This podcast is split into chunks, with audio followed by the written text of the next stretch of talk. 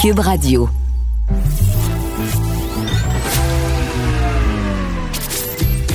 Caroline Saint-Hilaire. Caroline Saint-Hilaire. Un été pas comme les autres. Cube Radio. Bonjour, bon vendredi. Ben oui, 7 août, 7 août. Et c'est enfin vendredi, alors euh, j'espère que vous allez bien.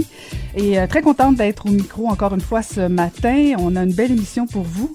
Et euh, je ne sais pas si vous avez vu une nouvelle qui vient de tomber. En fait, ça fait quelques minutes quand même. le ministère des Relations internationales nous apprend qu'ils viennent de mettre fin au contrat, au mandat en fait de Fatima Ouda Pépin. Vous vous souvenez, c'est c'est elle qui avait été nommée déléguée générale du Québec à Dakar au Sénégal. Et à l'époque, juste pour la petite histoire, euh, euh, le gouvernement de François Legault de la CAQ était plutôt fier de cette nomination-là parce que euh, c'était bah, une petite jambette politique au Parti libéral du Québec parce que vous vous souvenez qu'elle avait quitté le Parti libéral, siégeait comme indépendante et avait quitté la politique finalement. Et euh, donc, euh, la CAQ était assez fière à l'époque euh, de, ce, de cette nomination-là. Mais bon, finalement, au cours des semaines suivant la nomination, il y a eu quelques problèmes au niveau de la, gestion de Fatima Ouda Pépin. Et semble-t-il qu'il y avait un climat assez désagréable à la délégation. Et là, bien, on nous apprend que elle ne sera plus déléguée. Bon, c'est une chose et euh, pour pour euh, je, pense que plusieurs personnes auraient pu prédire euh, cette conclusion là, mais en même temps, c'était quand même à l'époque une belle nomination. Mais là, c'est qui c'est qui me fatigue un peu, je je, je vous l'avoue, c'est que le gouvernement nous dit que les détails ne seront pas dévoilés, ils sont confidentiels, les détails de cette fin d'entente. Et je suis pas certaine que euh, c'est à l'honneur euh, de la CAC qui nous avait promis, souvenez-vous, de la transparence. Euh, et je suis pas certaine que là, on est devant un, bel exemple de transparence. Je peux comprendre que ce sont des, des ressources humaines. Je peux comprendre qu'on n'est pas obligé de dévoiler s'il y a eu du harcèlement ou quoi que ce soit. On n'est pas obligé de donner les noms, plus de détails, mais il faut quand même savoir qu'est-ce qui s'est passé, qu'est-ce qui a amené au ministère à prendre cette décision, qu'est-ce qui motive cette décision? Quels sont les détails de, de cette, euh, cette entente-là? Est-ce que Mme Ouda Pépin rentre chez elle avec euh, une prime de départ? Est-ce qu'elle rentre chez elle euh, avec une nomination ailleurs dans un ministère? il me semble que certaines questions mériteraient des réponses, mais bon, le gouvernement nous apprend que c'est confidentiel, tant pis pour nous. Alors, euh, pendant que Mme Ouda Pépin, euh, Madame Ouda Pépin pardon, perd son emploi, ben il y a de l'autre côté Julie Payette, notre grande princesse à Ottawa, qui coûte très, très, très cher. J'ai très hâte d'entendre notre diva commenter là-dessus, Varda Étienne. Le, le, commentaire de Varda Étienne, une vision pas comme les autres. Cette chroniqueuse, animatrice, femme d'affaires, auteur euh, et diva aussi à ses heures. Comment va Varda? Varda va, Varda va bien, Madame la Comtesse. Oui, je vais bien. oui, je vais bien, Madame la Comtesse. Et en tant que bonne diva qui se respecte, je dois t'avouer être un peu euh, déboussolée ce matin à la lumière de ce que j'ai appris sur Julie Payette, malgré que je ne suis pas surprise du tout. Bon, tout d'abord, je dois dire quelque chose. Moi aussi, je vais bien, Varda. Moi aussi, je vais bien. mais je le sais, tu es une comtesse d'esprit. C'est sûr que tu vas bien. Mais pour revenir euh, au sujet de ce matin, à cause de la pandémie, bon, nous sommes nombreux soit à avoir perdu notre, notre emploi ou euh, moi j'ai une perte de contrat. D'accord.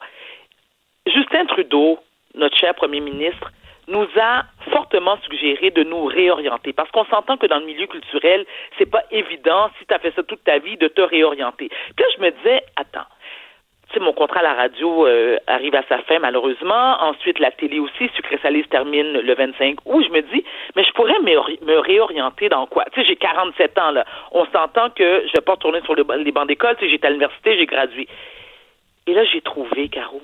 Mm-hmm. J'ai trouvé. Oui, je vais postuler comme gouverneur général. Tu sais, moi, j'ai toujours, au départ, même si je trouve que ça sert absolument rien, la monarchie, j'ai toujours trippé sur la monarchie. Moi, comme tout enfant, comme toute petite fille, j'avais mon rêve de princesse. Comprends-tu? Je veux dire, j'ai regardé le mariage de Lady Di, j'avais 8 ans, je me suis levée le matin très tôt, puis j'ai regardé tous les mariages principes, j'ai la larme à l'œil, j'étais installée dans mon Lazy Boy avec mon popcorn, mon 2 litres de Pepsi. Puis là, ça me rend bien, bien heureuse. Comprends-tu? Jusqu'à ce que, jusqu'à ce que, ben, j'essaie de comprendre puis de décortiquer le rôle d'une gouverneure générale. Je comprends que ce sont, bon, on va parler des, des, des, trois dernières, parce que c'est elle qui, écoute, qui, qui, écoute, moi, je suis captivée par elle. Leur job, là, c'est de représenter la reine. Mhm. Ça sert à quoi ça dans vie? À rien pantoute. Au Canada, moi, je n'ai jamais compris. Jamais, jamais compris.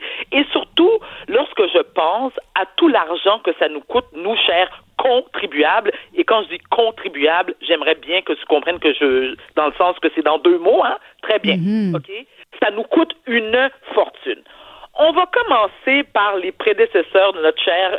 Écoute, c'est même pas une princesse, là, Julie Payette, là. Quand tu es gouverneur général, tu es une impératrice. Parce qu'avec tous les droits que ça t'amène, tu vis comme une impératrice. On va commencer par leur salaire annuel. Quand tu es gouverneur général, comprends-tu, Caro, tu fais 290 600 piastres par année. Je veux dire, on n'est pas mal loin du salaire minimum. OK. Là, 300 on va l'arrondir à 300 000. Imposable, OK, mais on s'entend-tu qu'imposable, jusqu'à jusqu'à quel pourcentage? Moi, je suis je suis un peu curieuse et je suis un peu sceptique aussi. On s'entend que ces gens-là sont pas taxés, sont dans une braquette ou est-ce que sont pas taxés en tant que nous, le petit peuple? De un toutes tes dépenses sont payées. Je veux dire, tu as un chef à la maison, tu as de la sécurité, tu as une, deux, trois, sept, neuf femmes de ménage, tu as quelqu'un qui s'occupe de l'entretien de ta petite résidence de 8500 pieds carrés. OK. Quand tout ça, là, comme avantage, parce que tu fais des babayes comme les reines du carnaval de Québec, OK, puis tu fais la bise, puis tu vas manger dans des restaurants haut de gamme avec des dignitaires partout dans le monde. On s'entend-tu que c'est pas un job très, très forçante dans la vie? T'es cute tout le temps, t'as un coiffeur, t'es maquillé, t'as du linge gratis, puis quand je dis, écoute, c'est pas Croto là qui t'habille, là, on s'entend. Bon. Tout ça, là, je trouve que ça nous coûte bien, bien cher. Alors, on va commencer par notre chère Adrienne Clarkson. Adrienne Clarkson, qui, euh, quand même, nous a coûté un million de dollars de dépenses. J'ai bien dit un million. Hein? Puis elle est venue brailler pour dire que, écoute, avec son titre, c'est une monarque, faut pas l'oublier, c'est une monarque. Son titre, tu sais, c'était elle nous a presque convaincus, en tout cas pas moi, tenté de nous convaincre que c'était normal, un million. C'est rien. Parce que ce un million de dollars qui sort de tes poches, de mes poches, puis celui du petit peuple, je veux dire, c'est comme de l'argent de Monopoly pour ces gens-là. Tu sais, ils disposent ça à leur guise, écoute, sans aucune culpabilité, il n'y en a pas de trouble, et je trouve ça d'une arrogance, et pour moi, ce sont toutes des personnalités narcissiques. Alors, Adrien Clarkson, suivi de Michael Jean. Michael Jean. Et je me rappelle Michael Jean que je connais, hein, quand même, qui est très gentil. Et lorsque j'ai dénoncé certaines de ces dépenses excessives, la communauté haïtienne, écoute, ils étaient en majorité contre moi. Parce qu'ils me disaient, et moi, ce discours-là, je suis plus capable, c'est l'une des nôtres, comprends-tu, elle est membre de notre communauté. OK, parce que c'est une haïtienne, je dois cautionner ces dépenses excessives? Euh, non. Pas pantoute. Michael Jean, si tu te souviens, Caroline avait un appartement de fonction à Paris. Rien de moins. Mm. Moi, j'habitais à Paris, puis je t'entends, j'avais pas un appartement, euh, tu sais, sur le sur les Champs Élysées, ni dans ni euh, dans Saint-Germain-des-Prés ou dans le 16e arrondissement. Pour ceux qui ne connaissent pas les endroits que je viens de nommer, c'est où vivent les riches parisiens et la bourgeoisie parisienne. Bon, Michael Jean, elle a, fait des rénaux, 500 000 piastres.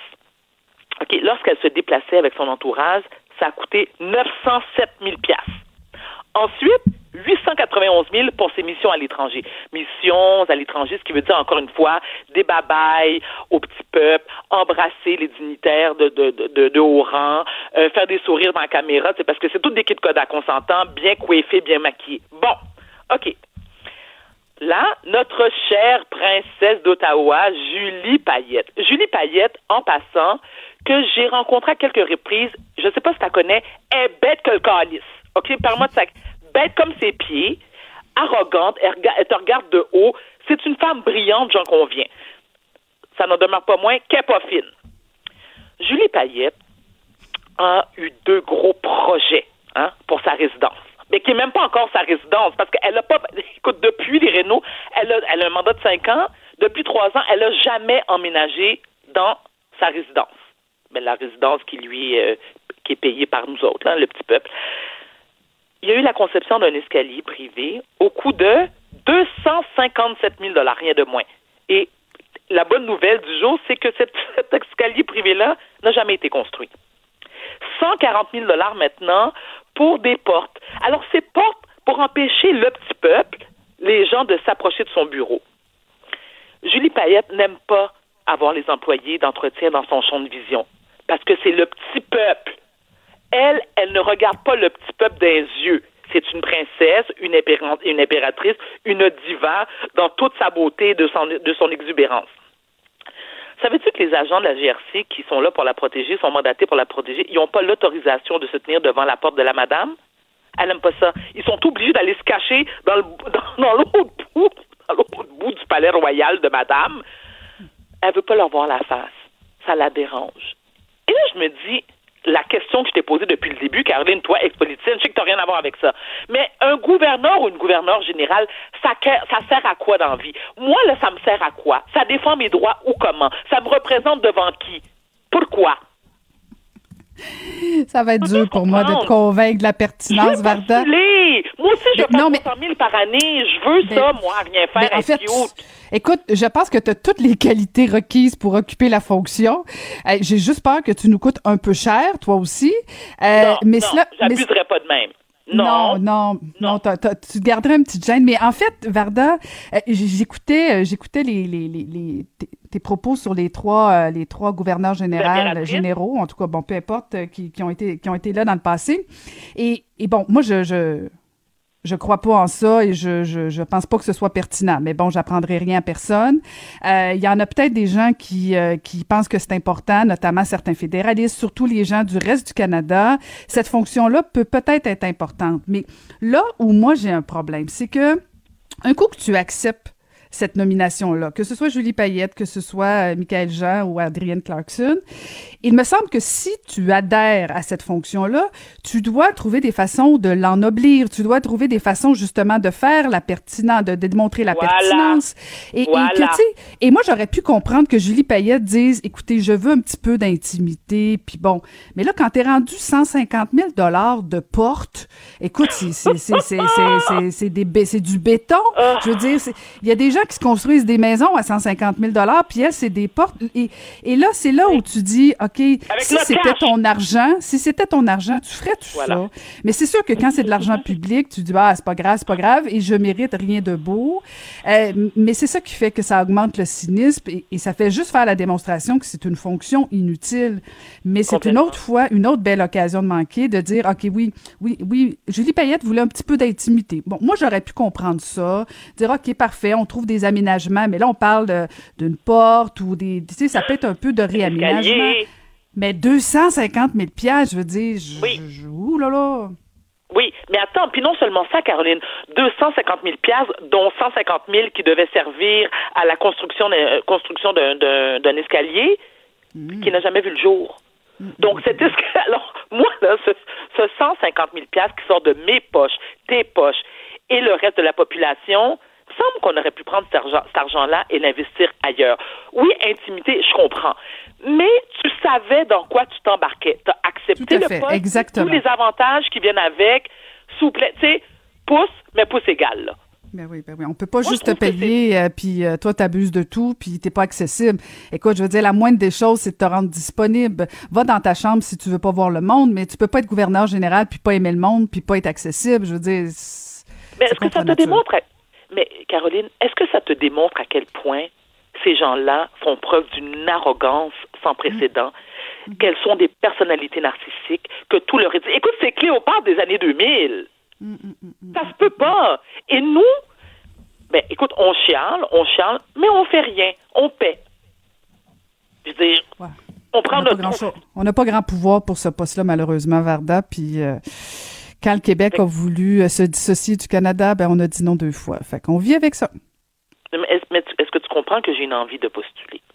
Ben écoute, moi, je, moi écoute, je, je, je, je m'offre pour euh, être la directrice de ta campagne. Tu sais comment que je vais être. Attends, puis moi, tu sais comment que je suis diva, j'aime ça. Moi aussi, je suis Kid Kodak, là. Moi aussi, j'ai un amour assez. euh, suis un, un tout petit peu imbu de ma personne. J'ai hâte de faire des babayes comme la reine du carnaval, me prendre plein de photos, je vais mettre sur mon Instagram, aller manger, écoute, sur les Est-ce que le Canada est prêt pour Varda Étienne? C'est la question à 100 dollars Ben aujourd'hui. non, ben non, ben non, ben non. Je Tu promets que tu dépenseras pas tant que ça? À Brossard, ça coûte pas si cher, ma chérie. Ça coûte pas si cher.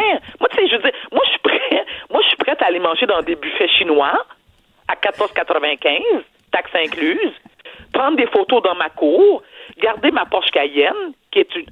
On parlera pas de ma Porsche Cayenne, parce que son tout non, j'avais pas vraiment garde-toi une petite gêne, ma diva. OK?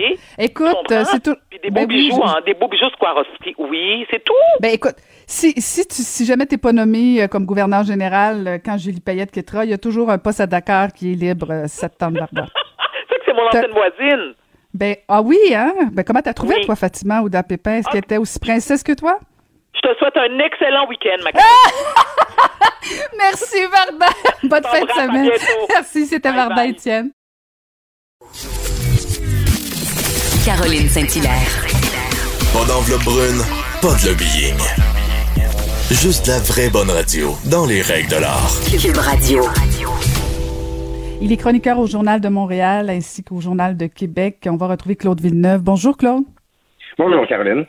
Alors, tu as vu, Claude, les libéraux demandent à Danielle Mécan, euh, bien, en fait, qu'elle aille euh, répondre euh, aux questions de l'opposition et, dans le fond, qu'elle vienne euh, faire un bilan. Euh, Qu'en penses-tu de ça, toi? Ben écoute, l'argumentaire des libéraux, c'est tu vois que c'est pas long que la, la partisanerie reprend ses droits. Hein, et euh, c'est même annoncé là, dans la sortie de Marie Montpetit, la porte-parole. Euh, on a fait une trêve durant la campagne. On a dit qu'on ferait les bilans plus tard. Alors là, maintenant, là, la trêve est finie. C'est le temps de faire les bilans. C'est un peu tôt pour faire les bilans parce que, euh, en fait, on n'a pas encore... euh, on, on sait pas encore quelle deuxième vague il faut anticiper. En fait, ce serait si on en fait un, ce serait le bilan de la première vague, la première phase de la COVID-19. Euh, il y a aussi que, bon, on, est encore en train euh, de, On est presque encore en train de compter les morts. Hein, les- il y a encore une mise à jour quotidienne, mais il y a encore des, vérifications qui se font quant à la surmortalité, des, euh, les, les morts en trop, là, en quelque sorte, qu'on peut avoir au Québec à ce moment-là.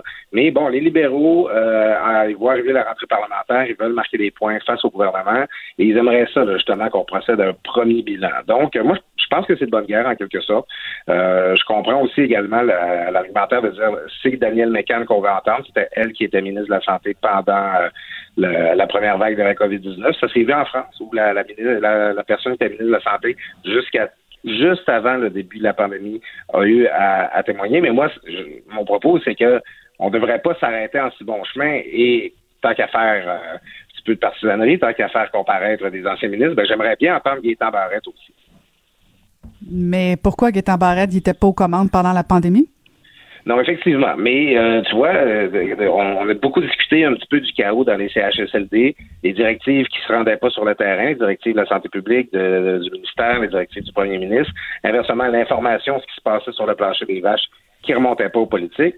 Il y a beaucoup de gens qui sont qui, ont ciblé la réforme Barrette, qui a euh, euh, ajouté beaucoup d'opacité, qui a renforcé la bureaucratie euh, à bien des égards dans le secteur de la santé. Écoute, Caroline, au mois de- au mois d'avril, là, durant la pandémie, il y avait des CHSLD qui voulaient louer des chambres d'hôtel pour louer pour loger des infirmières et des proposés bénéficiaires qui s'étaient rendus disponibles.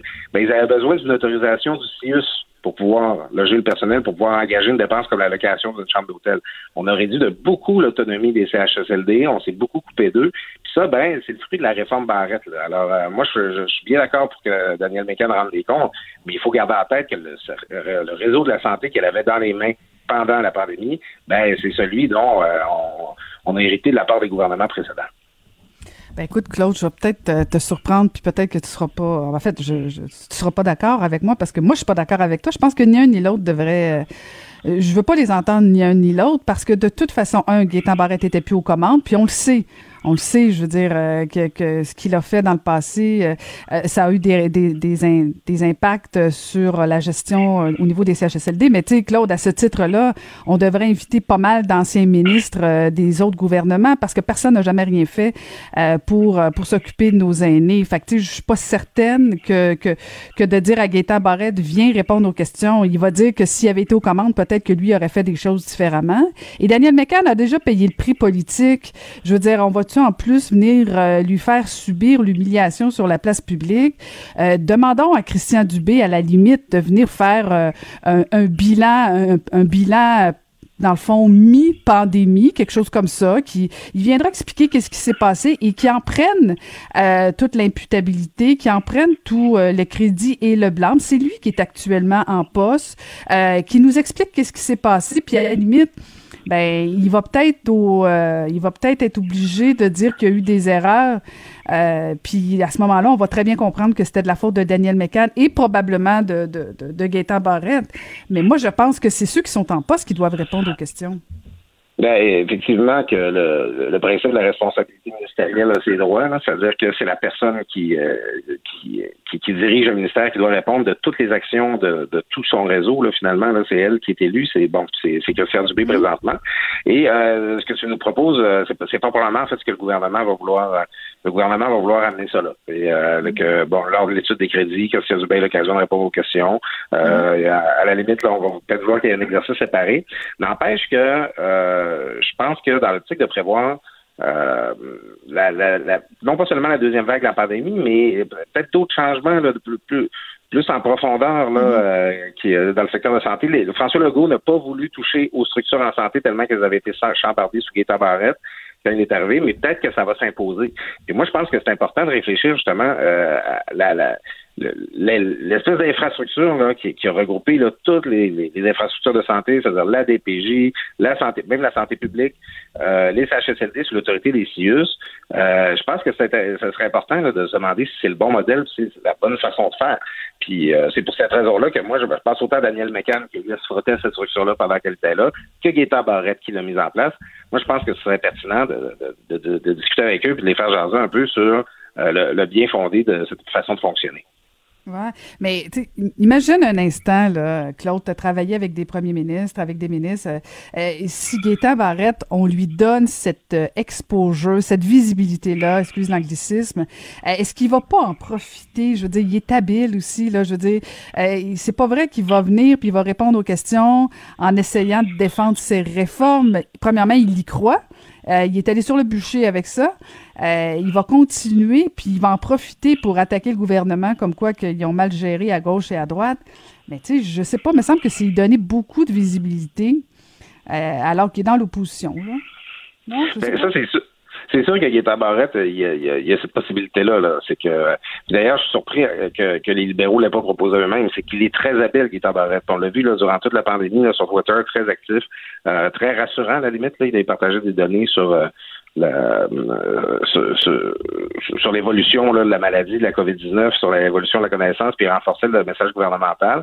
Euh, il, il, il s'est un peu réhabilité, Gaétan Barrette, dans cette pandémie-là. C'est pour ça que moi, si j'étais les libéraux, je l'aurais fait moi-même. Non seulement j'aurais proposé que Daniel Mégal comparaisse, mais j'aurais proposé la participation, la collaboration euh, également qui est Barrette parce que euh, c'est sûr que ça pourrait être un exercice périlleux pour lui, mais il, est très habile. Il, il, il pourrait très bien s'en servir aussi pour honorer son blason encore une fois.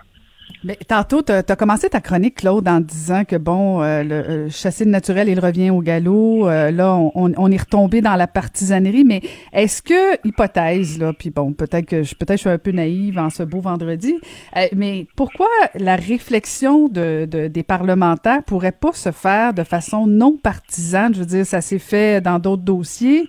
tu sais, si on disait, ben, les, les partis se réunissent, puis oui, on, on va inviter quelqu'un comme Gaétan Barrette, que Daniel McCann, mais euh, qu'on puisse réfléchir sur la suite, oui, sur la pandémie, sur comment on traite nos aînés, mais c'est quelque chose de non partisan, il me semble que ce serait intéressant, non? Oui, ben ça, c'est... Euh, la mise en place d'une initiative non partisane, puis de, de, le ton de ce genre de changement, il dépend toujours du, du gouvernement. Hein. Tu, Mm-hmm. te rappelles, durant au mois de mars, avril, mai, il y avait cette conférence téléphonique là, euh, une ou deux fois par semaine là, entre François Legault et les chefs des partis d'opposition. Et euh, le changement de ton est beaucoup venu de François Legault quand les, euh, les travaux de la Chambre ont repris. Là, on se rappelle là, une, une espèce de prise de bec avec euh, Pascal. Bérubé, qui avait accusé de vouloir nuire au tourisme dans sa région. Euh, et euh, c'est pour maintenir. Moi, j'ai aimé cette ambiance de trêve politique-là. Puis euh, dans, dans l'histoire euh, du parlementarisme, les moments de crise comme euh, la pandémie de grippe espagnole, par exemple, euh, elle-même aussi les, les conflits mondiaux, euh, loin d'être des, des moments de foire partisans, ça a été des moments, des, des espèces de moments d'épi- d'é- d'é- d'épiphanie, de- d'unité parlementaire. Euh, moi, j'aimerais que, tant qu'on soit pas de l'autre côté de cette crise-là, que ce soit le, ton qui soit maintenu. Euh, puis ça, vaut aussi pour l'évaluation de ce qui s'est passé pendant la pandémie, puis l'imputabilité des différents ministres. Mais je pense que la, responsabilité de maintenir ce ton-là, de maintenir cette ambiance de trêve-là, c'est beaucoup euh, dans le cadre du gouvernement là, que cette balle-là se trouve. Ben, on va suivre ça. Écoute, la rentrée parlementaire, c'est quand de l'Assemblée nationale? Peux-tu- Euh, écoute, euh, tu me prends un peu dépourvu. Euh, ça Ah, ok, mais c'est pas grave, pas grave. 30. Ça, ça sent un peu encore le, le, le, le mood vacances un peu, donc euh, on, on saura ça bientôt, mais je- je- ça doit être après la fin de semaine de- du travail de septembre, ben, de toute façon. là. Mais on va suivre ça. Ben, merci beaucoup, Claude. Je te souhaite une belle fin de semaine. Très bien, belle fin de semaine à toi, Caroline. Merci. C'était Claude, Claude Villeneuve, pardon, chroniqueur au Journal de Montréal et au Journal de Québec. Caroline Saint-Hilaire. Elle a des antennes partout dans les coulisses de la politique. Cube Radio. Un été pas comme les autres. Une intervenante auprès des femmes et euh, des enfants ayant vécu euh, de la violence euh, lance un cri d'alerte auprès des autorités dans un cas de violence physique et même de menace de mort. Le cas est très complexe, là, je vous l'avoue, mais il est toujours en plus devant les tribunaux. Mais sous la recommandation du sénateur Pierre-Hugues Boisvenu, on a décidé de vous présenter l'histoire parce que c'est la vie de certains enfants qui sont en jeu. On veut pas revivre une deuxième fois, vous conviendrez avec moi, de la tragédie de la jeune petite fille, euh, de la petite fille de Granby. Alors, prendre nos responsabilités en tant que médias, c'est de vous présenter des cas solides qui méritent d'être entendus. Et on va donc euh, retrouver cette intervenante qui lance un cri du cœur, euh, Martine Janson. Bonjour, Madame Janson. Bonjour. Alors, euh, expliquez-nous, là, ou si vous pouvez nous résumer l'histoire sans, bien sûr, euh, euh, dévoiler euh, les, les, les noms et les, les personnes en préservant l'anonymat de la, la famille. Mais résumez-nous la situation, s'il vous plaît, Madame Janson. Euh, oui, je suis dans un dossier présentement de violence conjugale où ce que la DPJ est mêlée au dossier. Euh, en 2015, le père a enroulé sa fille dans du sarin wrap. Il a creusé un trou. Puis la mère, quand elle est arrivée, il était après enterrer sa fille. euh, il était après la recouvrir de terre. Il y a des témoins de ça, des gens qui ont qui ont assermenté. Euh, par la suite, la mère s'est sauvée, est allée se cacher, le père l'a retrouvée, il a fait des menaces de mort, il y a eu une interdiction de contact pendant deux ans de temps avec la, la petite puis la mère. La, la maman a fait appel à la DPJ pour demander de l'aide parce que elle a une petite enfant qui fait de la dysphaxie et euh, tout ça s'est reviré contre elle. Il y a aussi la deuxième petite fille qui a tous ces traumatismes-là. Euh, la DPJ a dit à la mère que si le père ne revenait pas prendre soin des enfants, on lui retirerait les enfants. Pendant le COVID, madame elle s'obligeait à ce que monsieur couche chez elle parce qu'elle voulait pas le laisser tout seul avec les enfants, ce qui est normal. Elle avait, pré- elle avait peur après ce qu'il avait fait. Son médecin de famille, voyant toute la violence que madame subit, c'est son médecin, ça fait 7-8 ans. Il a donné mes coordonnées, sachant que je suis reconnue dans le domaine pour mes interventions. En début juin 2020, je suis allée rencontrer madame seule, puis par la suite, j'ai rencontré monsieur. Voyant les comportements agressifs que monsieur avait, je suis sortie dehors avec la mère, puis je lui ai dit qu'il fallait qu'elle arrête ça, qu'elle devait plus s'imposer la, présence violente de monsieur. Deux jours, plus tard, il y a un jugement qui tombait à la cour de retirer les enfants à madame sous de faux prétextes. Madame est une maman exemplaire, est attentionnée, est présente, calme avec ses enfants. Tout ce qu'elle cherche, c'est de protéger ses enfants. Le père a essayé de tuer sa fille, puis il y a des témoins de ça. À la sortie de cours, quand on est arrivé chez la mère, est allé chercher les vêtements des enfants, on est arrivé chez maman. Quand on est arrivé chez elle, on a trouvé un pot de plastique avec un caca dedans, enveloppé dans du sarin wrap, écrit avec le nom de sa plus jeune fille dessus. Maman criait, était terrorisée. Là, on reçoit un appel d'une des amies de la mère qui nous dit que le père vient de l'appeler pour lui dire que c'était que le début. Après, moi, j'ai, je me suis rendue au plan d'intervention. Euh, j'ai enregistré les rencontres pour protéger ma cliente parce que je comprenais pas que personne ne faisait rien. Là, on accuse madame de prendre trop de médication, que le médecin de la pharmacie témoigne du contraire. Fait que moi, j'ai demandé à TS, j'ai dit comment qu'on peut vous rassurer là-dessus. La TS m'a répondu exactement mot à mot et j'ai tous les enregistrements de ça. Elle me dit, monsieur, euh, elle me dit que, premièrement, on essaye de parler de la violence conjugale. Ils veulent rien entendre de la violence conjugale. Puis la réponse qu'elle m'a donnée, c'est j'ai reçu 214 pages médicales du médecin, puis elle dit j'ai pas été capable de les lire. Elle dit ils écrivent tellement mal. j'ai dit OK. Mais j'ai dit est-ce vous ce que vous avez remis au juge? Elle me répond pas. Là, j'ai posé d'autres questions, comme par exemple, ils disent que madame est en dépression pendant que son médecin me confirme que non. Fait j'ai demandé pourquoi ils disent ça dans le rapport, puis sa réponse a été madame a de l'air fatiguée. Fait que moi, j'essaye d'expliquer que madame, elle a vécu de la violence conjugale, puis que là, on l'accuse d'aliénation parentale pendant que c'est monsieur qui agresse madame. Après ça, moi, je rencontre la plus jeune. Elle revient de chez son père. Là, la plus jeune, elle me raconte que son père lui a dit pendant la fin de semaine que si elle ne se la fermait pas, il lui mettrait un sac sur la tête. Elle me parle que sa petite sœur a fait de la dysphaxie, puis que son père lui donne tout ce qu'elle n'a pas le droit de manger. Ça, ça pourrait la tuer. Cet enfant-là ne peut pas manger les mêmes choses que nous. Là, elle m'explique que sa petite sœur vomit partout puis que son père l'a laissé dans le vomi, puis qu'il est parti. Là, moi, je suis comme en mode panique. Je dis, OK, là, ça va vraiment trop loin. Fait que j'ai laissé deux messages d'urgence à la TS, lui expliquant de me rappeler rapidement qu'il fallait que j'aille voir la police avec tout ce que je venais d'entendre. Puis je lui ai laissé tout au complet l'histoire sur son répondeur parce que je voulais être sûre qu'elle me rappelle. Elle a ignoré mon, mon appel. Deux jours après, j'ai rappelé. Puis là, j'y explique faut que tu me rappelles urgent, je dois aller voir la police, je suis inquiète pour la vie de ces deux enfants-là. Elle m'a jamais rappelé. On s'est rendu au poste de police.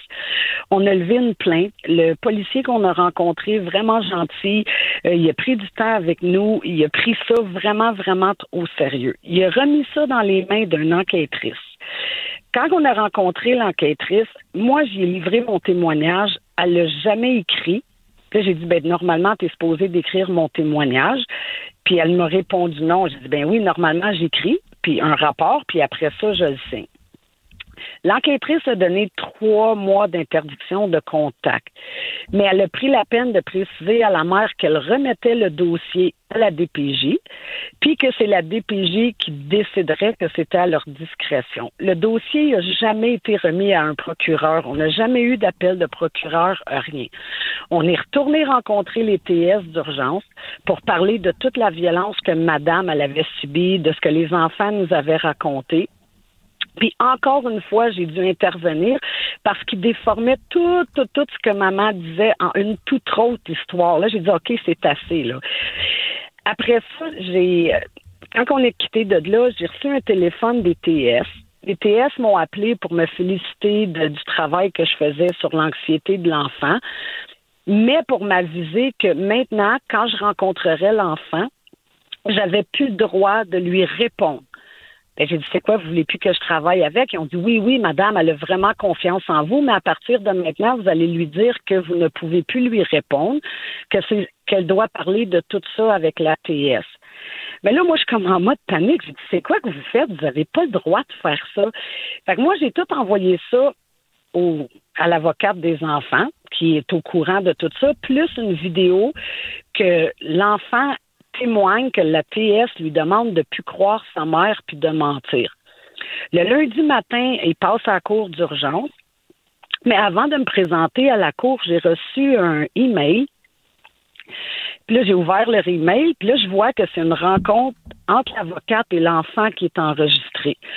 Durant cet enregistrement, la plus vieille raconte l'histoire que son père veut faire du mal à sa sœur, qui veut lui faire la même chose qu'à elle, que papa a tiré les cheveux à maman, qui crie, là je vous dis exactement les mots qu'il y a dans l'enregistrement, qui donne des chips à sa sœur qui vomit partout, que son père est parti et qu'elle était seule avec le grand-père qui ignorait que les étaient dans la maison.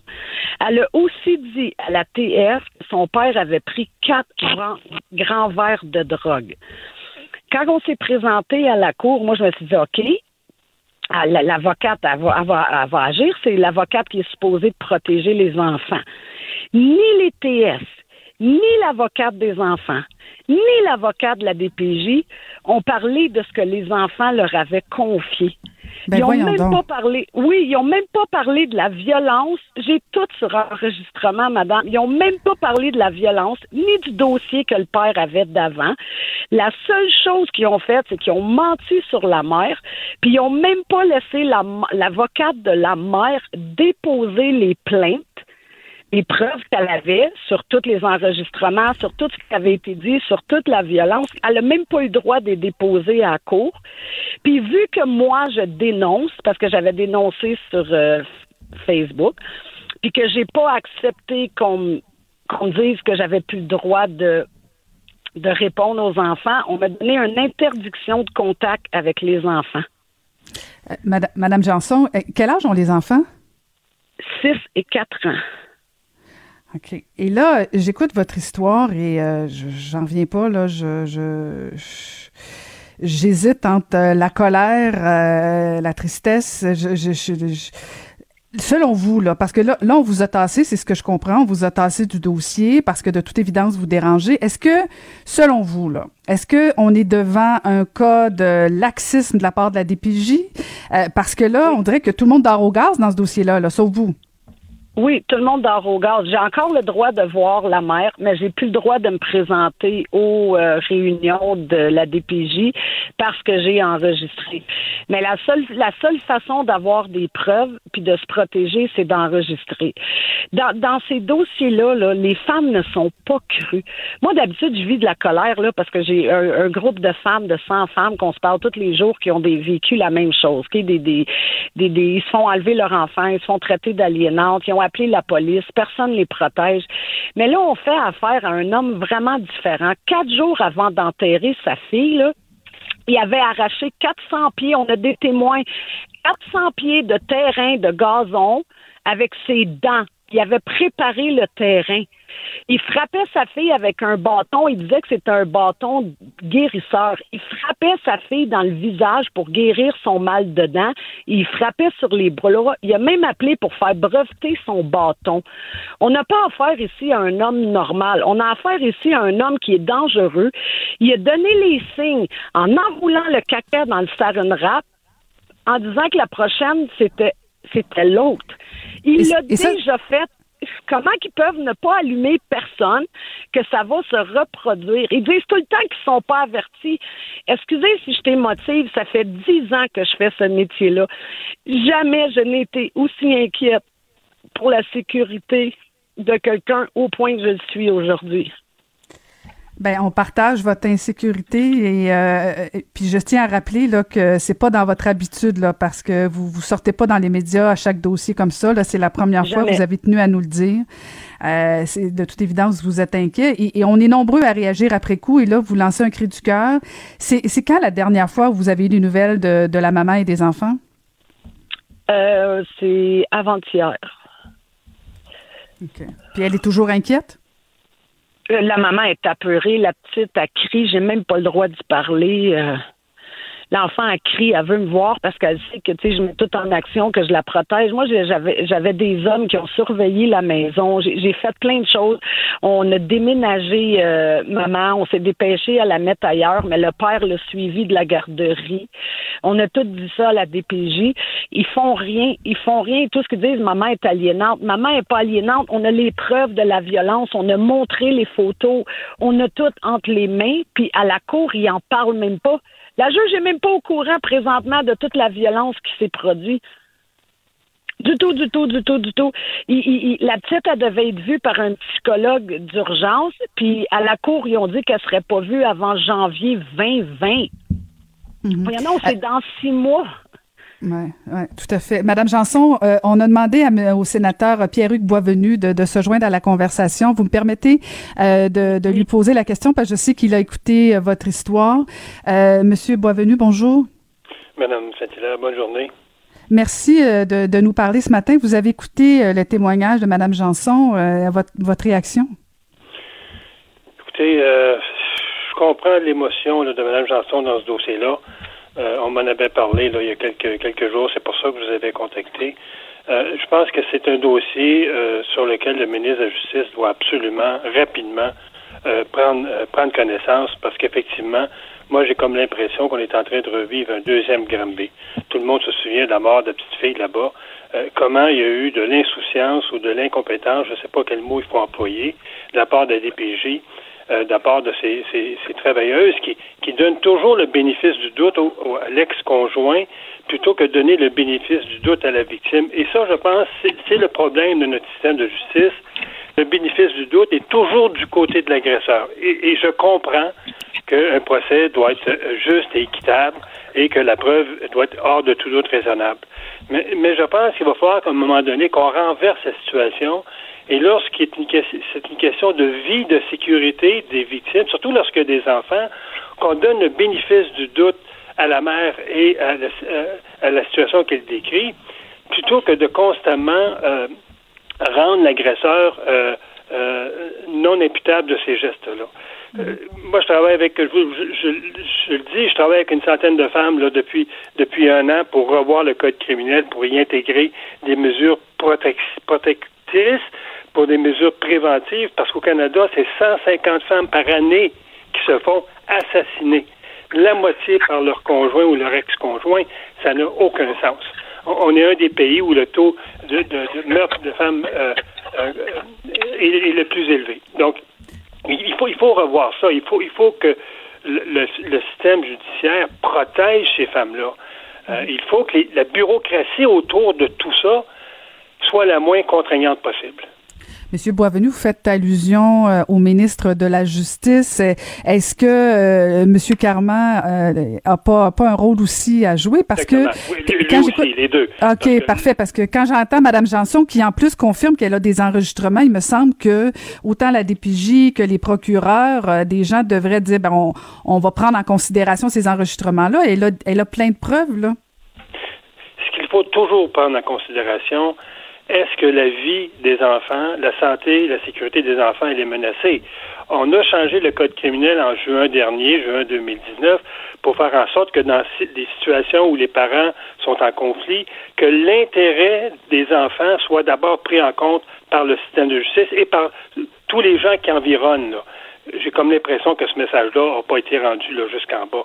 Donc, oui, il faut, il faut quelqu'un en haut allume la lumière et vienne valider. Moi, je, ne veux pas dire là tout est vrai là, parce que j'ai pas la même information que Mme Janson, puis j'ai pas, j'ai pas vu les documents. Mais à, la limite, il faut que quelqu'un en haut, qui a autorité sur cette immense machine, cette lourde machine, il faut que quelqu'un en haut allume une lumière et dise je veux voir ce dossier-là. Mhm. Et puis euh, entre vous et moi, là, je veux dire, dans le doute, euh, on est peut-être mieux de prévenir que d'attendre, dire ben voilà encore un deuxième cas Granby parce que euh, on a tellement suivi les procédures, il y a tellement de, de, de, gens qui ont qui ont dormi au gaz, puis on va se réveiller au lendemain de, de gens qui auront pas, ils auront pas rien fait dans ce dossier-là. Là. Il me semble que dans le doute, corrigez-moi si je me trompe, mais c'est quoi le, pourquoi la police pose pas tout simplement une accusation ou demande pas le retrait des enfants dans ce milieu-là? Parce que la DPJ a plus de pouvoir que la police. Ah, c'est toute beauté, ça. Et là qu'est le problème? Ben, Moi, je pense qu'on a mis dans les mains de travailleurs sociaux un pouvoir qui ne devrait pas leur appartenir. Quand, quand vous, êtes, vous êtes travailleur social et que vous travaillez à la DPJ et que vous placez des enfants dans des foyers où il va y avoir de la violence, vous êtes en conflit d'intérêts quand vous vous assumez votre rôle de policier parce que c'est vous qui avez pris le geste de placer l'enfant, et s'il y a de la violence, si vous avez ensuite le chapeau de policier, d'intervenante. Vous êtes en conflit d'intérêts. Et, moi, je l'ai dit au ministre à quelques reprises, Il faut que ce système-là soit revu de, revu de fond en comble. Et lorsqu'il y a violence, c'est un travail de policier et non de travailleur social. Ben écoutez, ben merci beaucoup de nous avoir sensibilisés, euh, Monsieur le sénateur euh, Boisvenu et Madame Janson. Merci infiniment. Et en espérant que en espérant votre cri du cœur soit entendu euh, à, Québec et auprès de la famille. C'est moi qui vous remercie, Mme Saint-Hilaire, et je veux saluer tous les gens qui nous écoutent ce matin à votre station. Merci beaucoup. C'était le sénateur Pierre-Yves Boisvenu et Martine Janson. Merci, Mme Janson. Merci beaucoup. Ancienne mairesse de Longueuil, l'actualité. Vous écoutez Caroline Saint-Hilaire, Cube Radio. Le, commentaire de Mathieu Boccoté, dépensé pas comme les autres. Sociologue et chroniqueur au Journal de Montréal. Bonjour, Mathieu Bocoté. Bonjour. Alors Mathieu, dis-moi, il euh, n'y a rien ne va plus entre la Chine et les États-Unis. Il y en a même qui, euh, qui osent même parler d'une guerre froide. Est-ce que tu penses qu'on est vraiment rendu là? Ben, alors moi, ce qui, ce qui m'intéresse dans cette espèce d'étrange querelle, c'est l'utilisation abusive du mot, euh, de, l'expression guerre froide. Parce que qu'il y ait des tensions entre les États-Unis et la Chine est indéniable, c'est le moins qu'on puisse dire. Que ces deux grandes puissances aujourd'hui euh, se regardent avec méfiance, euh, hostilité même, ça me paraît certain. Mais quand on parle de guerre froide, je trouve que c'est une mauvaise analogie historique qui, qui finalement rend, nous permet pas de comprendre ce qui se passe aujourd'hui. C'est-à-dire, la guerre froide, pour peu qu'on y revienne, c'est le conflit au lendemain de la Deuxième Guerre mondiale entre le bloc démocratique et le bloc communiste, euh, l'un porté par les États-Unis, l'autre porté par l'URSS.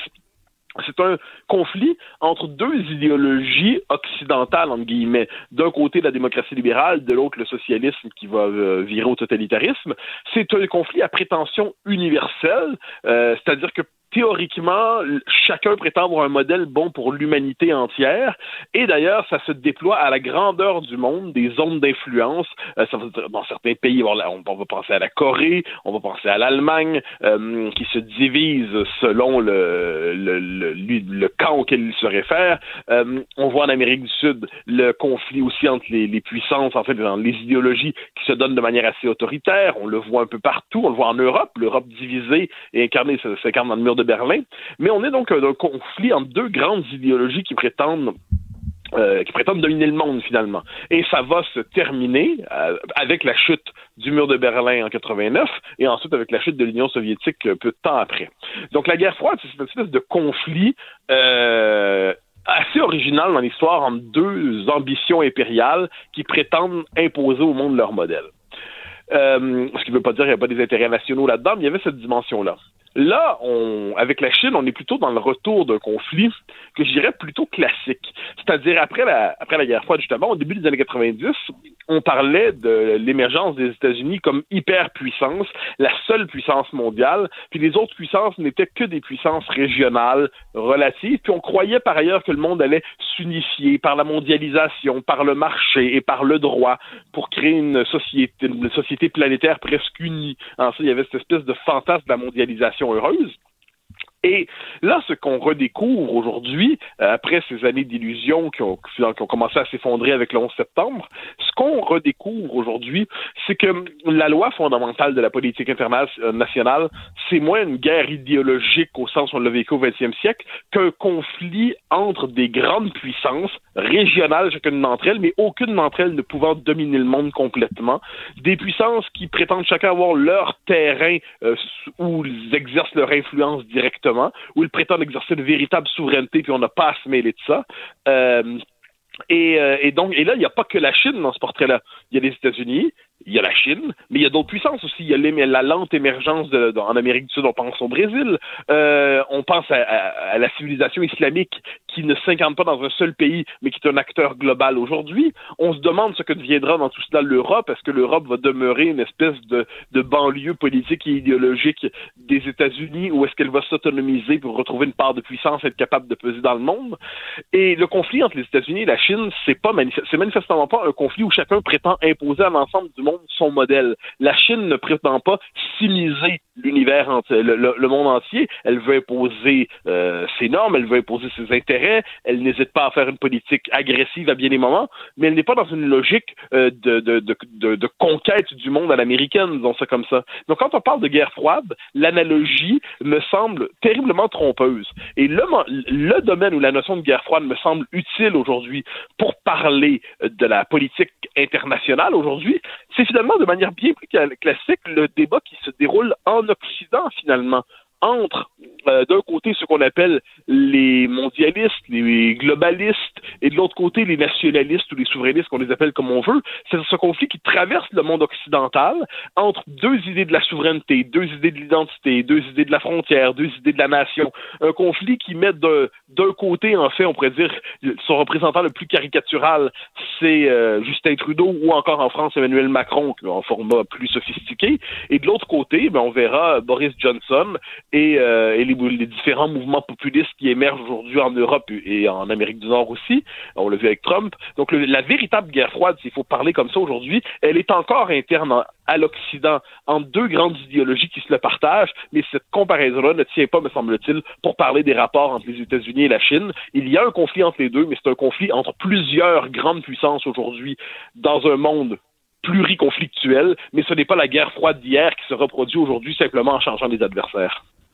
Mais en même temps, euh, Mathieu, même Mike euh, Pompeo, qui, qui, au début disait ben non, c'est pas une guerre froide, il a commencé à changer son fusil d'épaule parce que euh, tu vas être d'accord avec moi, Mathieu, que la Chine, elle, son, son intention, c'est de dépasser les États-Unis comme superpuissance mondiale. Il y a quand même une compétition entre les deux pays. bon, je, je, je sais pas si c'est pas, c'est peut-être pas le terme guerre froide, mais il y a vraiment quelque chose entre ces deux pays-là qui est une lutte à finir. Euh, puis on parle pas juste de, de, guerre commerciale, on parle pas juste de tension, euh, on parle aussi même, on, on cherche à savoir c'est qui qui est à l'origine de la pandémie. Je veux dire, comment t'appelles ça si t'appelles pas ça une guerre froide? Ben alors, il y a une formule qui est utilisée en disant une lutte à finir. Et ça, je, je crois pas que ce soit une lutte à finir. C'est ça, c'est ça, je pense, c'est pour ça que je, j'utilise pas ces termes-là. Une lutte à finir impliquerait que finalement un des deux empires doit tomber ou se soumettre.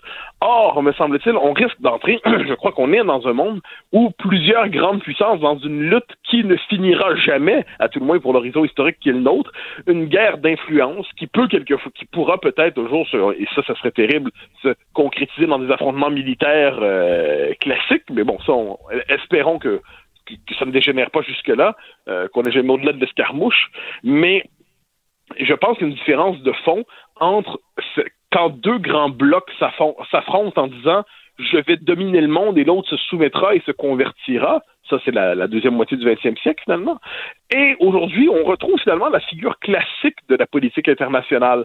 C'est-à-dire, sauf que le, terrain aujourd'hui, ce n'est plus l'Europe où la France par contre l'Allemagne euh, et la et la Grande-Bretagne et qu'est-ce qu'on fait avec l'Italie puis en passant il y a la Russie c'est simplement qu'à l'échelle du monde il y a des grandes puissances qui ont émergé les États-Unis n'ont plus les moyens aujourd'hui ou à tout le moins ils auront de moins en moins, les moyens d'imposer un, ordre américain à la grandeur du monde.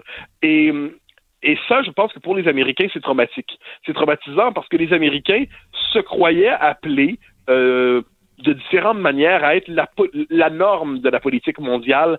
Euh, je pense que c'est véritablement c'est dans l'idéologie américaine, mais ça se déploie vraiment à partir des années 90. Quand on pense à la guerre d'Irak notamment, mais aussi à la Libye ensuite, les Américains avaient toujours eu cette idée que on va on va faire tomber le, on va faire tomber le dictateur méchant, on va établir une bonne constitution, puis on va créer un autre pays pro-américain euh, et un autre et un autre. Il y avait cette idée qu'on allait américaniser le monde en le démocratisant, une espèce de, de, de lubie néoconservatrice. Là, on regarde le monde tel qu'il est aujourd'hui. Les Américains n'ont plus les moyens d'être l'hyperpuissance la seule. La Chine n'a pas prétendu, a certainement une, ambition de puissance, mais n'a pas la possibilité, ne serait-ce que c'est pas dans ça, pour ça l'esprit de la civilisation chinoise, n'a pas la prétention à transformer le monde en un immense territoire chinois. La Chine veut dominer son, euh, son coin du monde, veut assurément euh, faire concurrence aux États-Unis sur le plan de la puissance technologique, de la puissance militaire, mais si mais on retrouve finalement, c'est pour ça que je dis, une figure classique de l'affrontement dans le monde. C'est une figure classique qu'il est normal que des grandes puissances s'affrontent. Il est normal que chacune trace le périmètre de son influence. Il est normal que chacune cherche à déclasser l'autre. Mais ça, pour moi, ce n'est pas à l'échelle du monde, c'est pas original. C'est simplement c'est le retour à la politique dans ce cas-là de conflictuel. Et à la rigueur, on pourrait reprendre la formule de Samuel Huntington qui parlait d'un choc des civilisations. Euh, c'est probablement la formule la plus lucide pour parler du monde qui allait venir euh, dès le début des années 90, c'est la remontée à la surface des grandes civilisations qui, se, qui ont les structures politiques pour porter leurs ambitions. La Chine là, l'Inde là, les États-Unis l'ont assurément. L'Europe ne l'a toujours pas trouvé. Ça, ça vaut la peine de le redire. Mais à travers, et, l'islam n'a pas de forme politique propre, mais est certainement une, force avec des ambitions indéniables. Alors, à travers tout ça, j'ai l'impression qu'on retrouve une figure classique de la politique qui choque notre esprit démocratique parce qu'on aurait vraiment voulu croire à un monde où le marché et le droit suffiraient pour qu'on discute et qu'on s'entende, mais on renoue simplement avec une figure classique de la politique et on redécouvre que d'autres que nous prétendent peser et dominer sinon le monde, à tout le moins dominer leur coin du monde. Mais Mathieu, je t'écoute et j'ai comme l'impression que c'est comme si tu faisais abstraction l'intention de la Chine de, devenir cette première puissance là mondiale.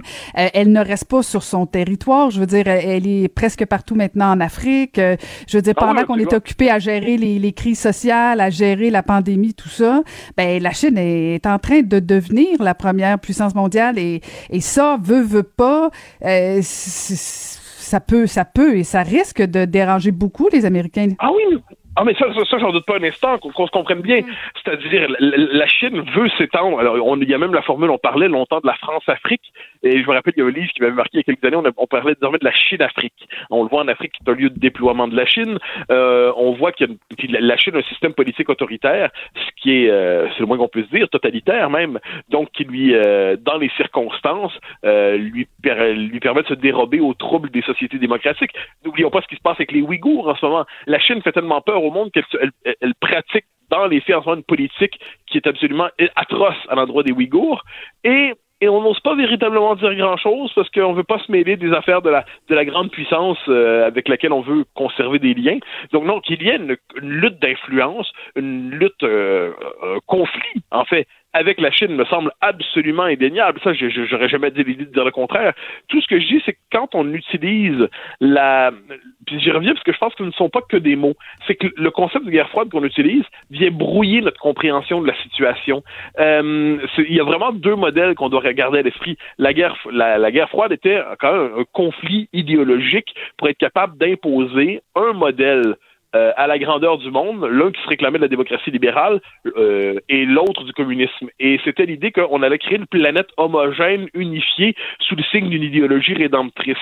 Euh, donc c'est très, très, très 20e siècle, disons c'est comme ça. Alors que là, on retrouve simplement l'ambition éternelle des puissances à dominer, mais qui s'entrechoquent entre elles parce qu'il y a toujours une autre puissance et il n'y a pas cette idée que la, autrement dit, il n'y a pas cette idée que la, l'Amérique deviendra euh, idéologiquement chinoise. Oui, la, Chine veut imposer assurément ses intérêts aux États-Unis. Euh, on le voit dans le rapport au Canada aussi, c'est le moins qu'on puisse dire. Donc la Chine a des ambitions indéniables pour imposer ses intérêts.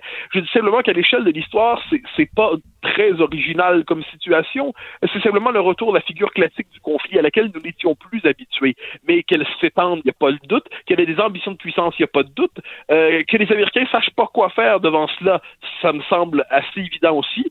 Ensuite, on retrouve une politique de puissance classique, une politique de puissance à l'ancienne, dans un environnement technologique différent, dans un environnement idéologique différent, mais nous retrouvons finalement cette vieille idée que la, loi du politique à l'échelle du monde, ce n'est pas la paix, mais c'est au mieux la diplomatie, au pire la guerre. Hmm. En tout cas, on va suivre ça. On va suivre ça, surtout qu'en plus, maintenant, il y a aussi Donald Trump qui s'attaque euh, au Canada via, via l'aluminium. Alors, euh, on, a des heures de plaisir en géopolitique, Mathieu pour le dire ici. Ben, c'est ça. J'essaie de finir ça sur une note positive. Merci beaucoup, Mathieu. Bonne fin de semaine. Au grand plaisir. Bye bye. merci. Donc, c'était le chroniqueur au Journal de Montréal, Mathieu Bocoté. Caroline Saint-Hilaire. Le divertissement radio de vos vacances. Cube Radio. Qui dit vendredi, dit aussi un peu, surtout en plein été, barbecue, et on va retrouver notre papa derrière le grille, Maxime Couture. Bonjour Maxime. Bonjour Caroline. Alors aujourd'hui, tu nous amènes, euh, tu nous amènes en Espagne. Ouais, exactement. Ben écoute, cette semaine, c'était peut-être pas la plus belle journée en termes de météo, mais euh, là aujourd'hui, il fait beau. Euh, je suis au Saguenay actuellement, il fait super beau. Euh, j'ai fait un tour dans certaines boutiques de barbecue, puis tu sais, je vous disais, il y a quelques semaines, trouver du charbon, c'était difficile. Cette semaine, qu'on réalise, c'est que c'est de trouver un barbecue tout simplement qui est difficile. Clairement, cet été, là, avec la COVID, mais je pense qu'il y a une folie qui est embarquée sur le sur le barbecue. Il se passe de quoi au Québec? Il n'y a plus de barbecue nulle part. Le monde, on virait fou. Mais tu sais, t'as pas besoin d'avoir la grosse machine pour t'amuser. Euh, un barbecue, à, c'est comme une voiture. Une voiture à 10 000 puis une voiture à 100 000, tu te du point A au point B de toute façon. Fait que si vous n'avez pas trop de barbecue, vous êtes en camping, paniquez pas. Vous n'êtes pas capable de vous en trouver dans une boutique. Un feu de camp, une grille, vous avez le barbecue le plus sexy en ville. Quand vous vous promenez un peu partout, vous allez au Portugal, au Brésil, en Argentine, souvent, c'est bien juste ça. C'est un feu de bois avec une grille, puis on est parti. Fait que c'est pas parce que vous n'avez pas trouvé de barbecue que vous n'êtes pas capable de vous amener, de vous amuser. Puis cet été, ben, on peut pas prendre l'avion, mais là, je vous proposais aujourd'hui de faire un petit festin espagnol autour du barbecue. Euh, c'est facile, c'est vraiment trippant. Tes, tes amis, tes invités vont pouvoir manger comme des rois, puis toi, tu restes devant ton barbecue bien relax. Alors, on commence avec la pieuvre? On peut commencer avec la pieuvre. Aujourd'hui, là, je vous fais une dorade grillée à l'ail au persil. Je vous fais une pieuvre avec une salsa verdée. Je vous fais une salade grillée, puis le pan con tomate, qui est l'espèce de petit pain euh, aux tomates. Là. Euh, si on commence mm. avec une pieuvre, là, euh, très facile. La pieuvre, quand vous l'achetez, elle est congelée, c'est parfait. Vous la laissez décongeler tranquillement. Euh, vous coupez juste au-dessus de la tête. Là. Vous avez la pieuvre, vous avez les tentacules. Au-dessus de la tête, là, vous allez voir, il y a une espèce de bec. Vous coupez juste au-dessus de ça. Ça, ressemble à un, ben, c'est un cartilage, ça ressemble à un petit morceau de plastique. C'est la seule chose qu'on enlève sur la pieuvre. On la rince abondamment. On la place dans un courbouillon. C'est quoi un courbouillon? Un oignon, une carotte, de l'ail. On tranche ça, on coupe ça avec du laurier, sel, poivre dans une casserole. On ajoute de l'eau, puis on plonge la pieuvre là-dedans. On la fait cuire pendant à peu près une quarantaine de minutes à feu doux. On la laisse refroidir environ une quarantaine de minutes. Moi, ce que je vous dis avec une pieuvre, ce qui est le fun, là, une petite salsa verdée. Salsa verdée, c'est une sauce, là, j'en mettrais partout, je déjeunerais avec ça. C'est bon, ça n'a pas de bon sens, c'est facile, facile, facile. C'est quoi? tout ce que vous avez retenir, là, on essaie d'y aller mollo dans les quantités, là, le chiffre 2. Deux piments jalapenos, deux échalotes, deux gousses d'ail. Euh, après ça, on prend deux cuillères à soupe de capre, de persil, de coriandre, de ciboulette. Fait capre, persil, coriandre, ciboulette, avec deux limes, de l'ail, des échalotes, des jalapenos. On achète, on mélange ça avec de l'huile d'olive. Ça, c'est ça qui va vous faire votre euh, votre sauce bien riche. C'est le temps d'en faire ces sauces-là. Vous pouvez mettre ça sur des poissons, vous pouvez mettre ça même sur des œufs le matin. C'est très, très, très, très bon. C'est plein d'herbes, c'est le temps euh, de, faire ça. Une fois que votre salsa verdée est prête, que votre pieuvre est refroidie, vous faites juste badigeonner votre huile d'olive, d'huile d'olive, votre pieuvre, puis vous mettez ça au barbecue, cuisson directe, là, le plus fort votre barbecue, vous êtes capable d'aller chercher comme température. Juste le temps de bien marquer les tentacules. On sort ça, on arrose d'un peu de jus de citron avec la salsa verdée. C'est parfait, c'est vraiment le fun. Ça, c'est ça, c'est vraiment tripant comme menu. Puis souvent, les gens, on n'est pas trop habitués avec la avec la pieuvre, mais c'est facile à faire. C'est un goût qui est super accessible. Euh, on se trompera pas, puis les gens vont triper. Mais souvent, si vous dites, eh, je suis pas sûr de la pieuvre, est-ce que tous mes invités vont triper? Ben, on peut faire une belle dorade grillée à l'ail, persil, vinaigre. Ça aussi, c'est super facile. Euh, euh, euh, l'avantage d'un poisson, souvent les gens ils ont peur un peu de, faire du poisson sur le barbecue. On est stressé, ça colle, ça tombe entre les craques, ça se défait, on n'est pas sûr de la cuisson. C'est pas toujours chic chic, on revire ça, puis là, bon là, on se ramasse un peu toute un peu toute défaite. Je vous dis, là, prenez un poisson entier. C'est ça le plus simple. Le poisson que vous qui, qui va être entier, évidemment, vous allez avoir la peau qui va protéger la chair, puis la chair va cuire un peu à l'étouffer à l'intérieur du poisson ça va être protégé des flammes, elle va rester humide, elle va rester goûteuse, ça sera pas sec du tout. C'est vraiment un no-brainer, c'est beaucoup plus facile de faire cuire ça. Si vous n'êtes pas capable d'avoir un, un, poisson vraiment entier à l'épicerie, prenez au moins un filet qui a de la peau. Déjà, ça va vous ça va vous donner euh, euh, une petite chance. Moi, ce que j'aime bien, là, une belle grosse dorade. Sinon, vous pouvez prendre de la truite. Vous avez été à la pêche, le temps. Un bar rayé, c'est en Gaspésie, très populaire. Du doré, du vivano, ça le fait aussi. Vous prenez votre poisson, deux, trois incisions avec un couteau de chaque côté de la peau pour favoriser la cuisson. Vous badigeonnez ça d'huile d'olive des deux côtés, sel, poivre. Moi, j'aime bien mettre du fenouil à l'intérieur, les, petites, euh, petits brins de fenouil, euh, les petits brins verts qu'on a au bout d'un bulbe de fenouil. On met deux cuillères à soupe de vinaigre blanc puis de l'ail haché à l'intérieur. Puis ce qui est une affaire que vous pouvez acheter qui est bien le fun, c'est un panier à poisson. C'est une espèce de, de petit grillage avec une poignée qui retient votre poisson des deux côtés. C'est super simple à utiliser, puis ça vous permet de pas trop abîmer le poisson pendant la cuisson. Là, avec la poignée, vous êtes capable de le revirer, puis ça se fait bien. Un truc aussi, si vous voulez pas détruire votre poisson sur le barbecue, huilez vos grilles, très important. Vous prenez par exemple un essuie-tout avec de l'huile d'olive, votre paire de pince, puis juste avant de mettre le poisson, huilez vos grilles. Ça va faire en sorte que ça collera pas. Vous mettez votre poisson là à peu près là, une quinzaine de minutes pour savoir si c'est cuit. Il faut que la peau du poisson soit bien grillée de chaque côté. Si vous vous mettez à bouger votre panier puis vous, voyez que la peau à lèvres est en train de se briser, c'est juste pas assez cuit. Laissez-y le temps un peu. Quand la peau sera bien cuite, soyez pas inquiet, votre poisson va être cuit à l'intérieur, puis la peau va pas rester collée sur, sur les grilles. Tu sais, le monde qui zigonne 57 fois là, leur poisson pendant la cuisson, là, ben, je vous dis, vous avez 9,9 chances sur 10 que vous vous ramassez avec une canne de thon à la fin. Ça va être tout boiteux. Maxime, Maxime j'ai l'impression que tu décris tout ce que je fais de pas correct. Euh, là, c'est fini. La prochaine fois qu'on va manger chez vous le poisson sur le barbecue, ça va être parfait. Fait que pendant que le poisson est en train de cuire, on hache un peu de persil plat, vous le saupoudrez sur le poisson quand il est prêt. Euh, citron, zeste de citron, euh, c'est frais, c'est relevé, vous avez l'ail, le vinaigre, le jus de citron. C'est vraiment bon. Tu manges ça, là, puis pour vrai, t'es sa Costa del Sol euh, vendredi soir, c'est ça qui est le fun. Mais en entrée, là, j'ai une recette, ça a l'air niaiseux. Ça s'appelle le pan con tomate. Vous servez ça en entrée, c'est une recette qui est catalane.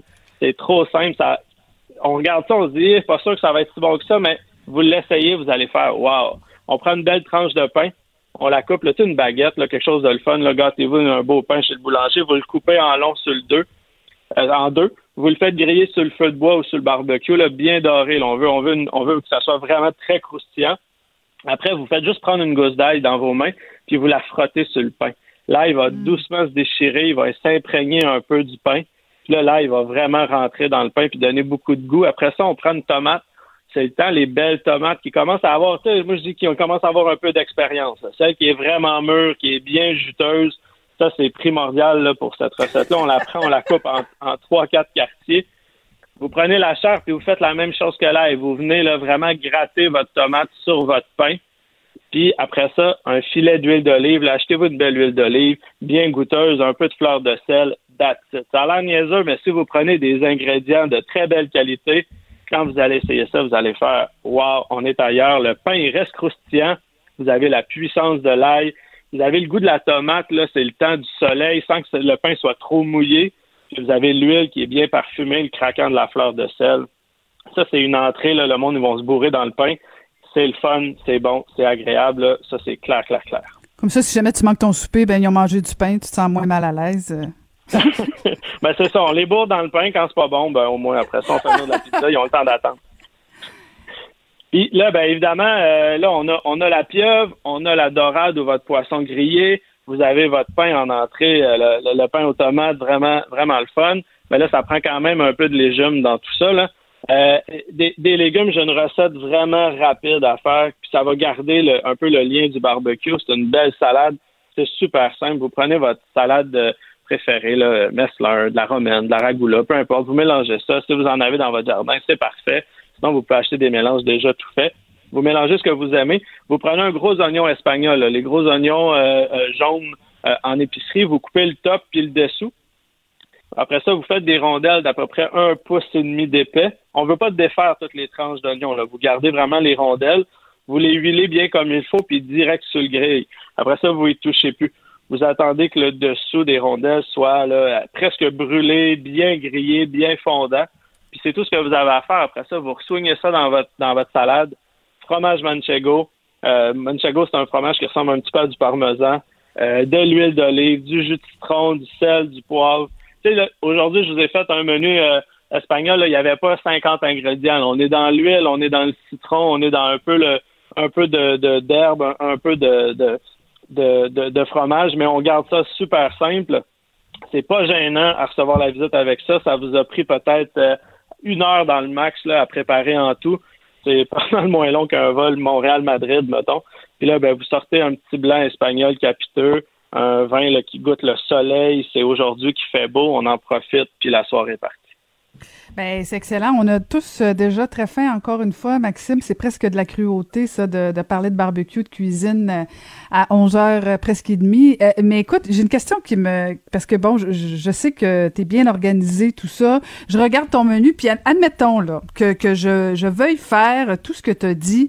Concrètement, comment tu fais pour... Tu sais, admettons, tu dis, OK, je, commence par la pieuvre ou je commence par la dorade, peu importe. Mais bon, tu as juste un barbecue, là. Je veux dire, tu fais cuire tes affaires sur le barbecue pendant ce temps-là, euh, quoi, les, on sert le premier service, tu gardes ton barbecue ouvert, tu fais cuire le deuxième. Euh, comment tu t'arranges pour coordonner tout ça? Ben, moi, je partirais là, le feu, là, comme je vous expliquais euh, la semaine passée ou deux semaines, deux zones de cuisson. vous avez une zone sur votre barbecue, c'est soit le devant ou l'arrière ou à gauche ou à droite. Là, chaque barbecue est différent. Si vous êtes au charbon, ben, vous mettez un tas de charbon d'un côté. Vous avez vos deux zones de cuisson. Comme je vous disais, le, poisson, on le fait là, à peu près à 350-400 degrés. Fait que vous le mettez à peu près dans le milieu de votre zone de cuisson. On n'est pas à puissance maximale, mais on n'est pas complètement doux.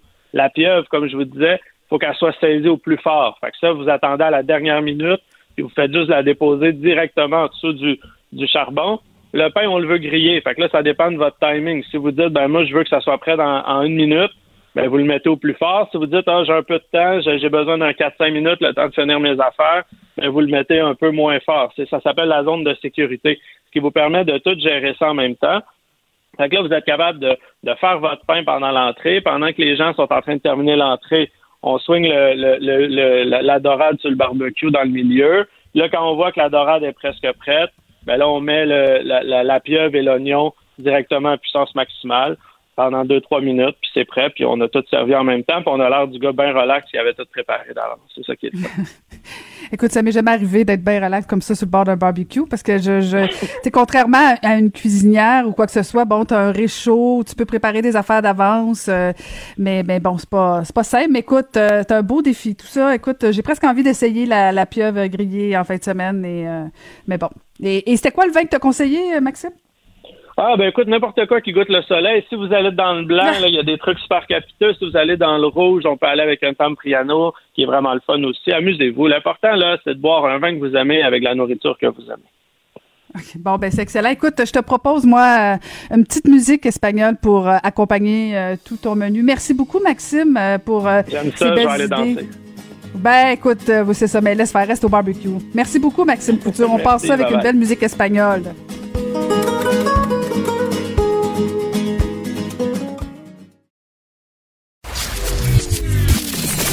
Caroline Saint-Hilaire.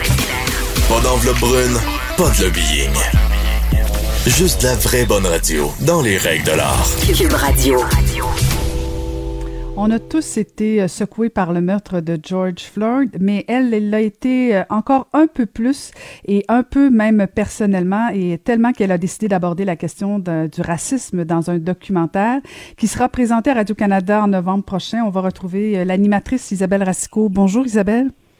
Bonjour Caroline.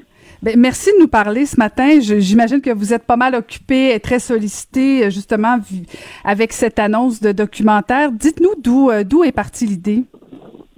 Ben, euh, c'est un peu comme vous l'avez expliqué au début, mais cet été, il y a eu plusieurs événements, même que j'irais au, mois de février là, avec. Euh, il y a eu il y a eu Ahmad Arbery, il y a eu l'histoire dans Central Park aussi qui euh, est arrivé à peu près en même temps que la mort de George Floyd. Et tous ces incidents-là ont beaucoup euh, secoué mes enfants.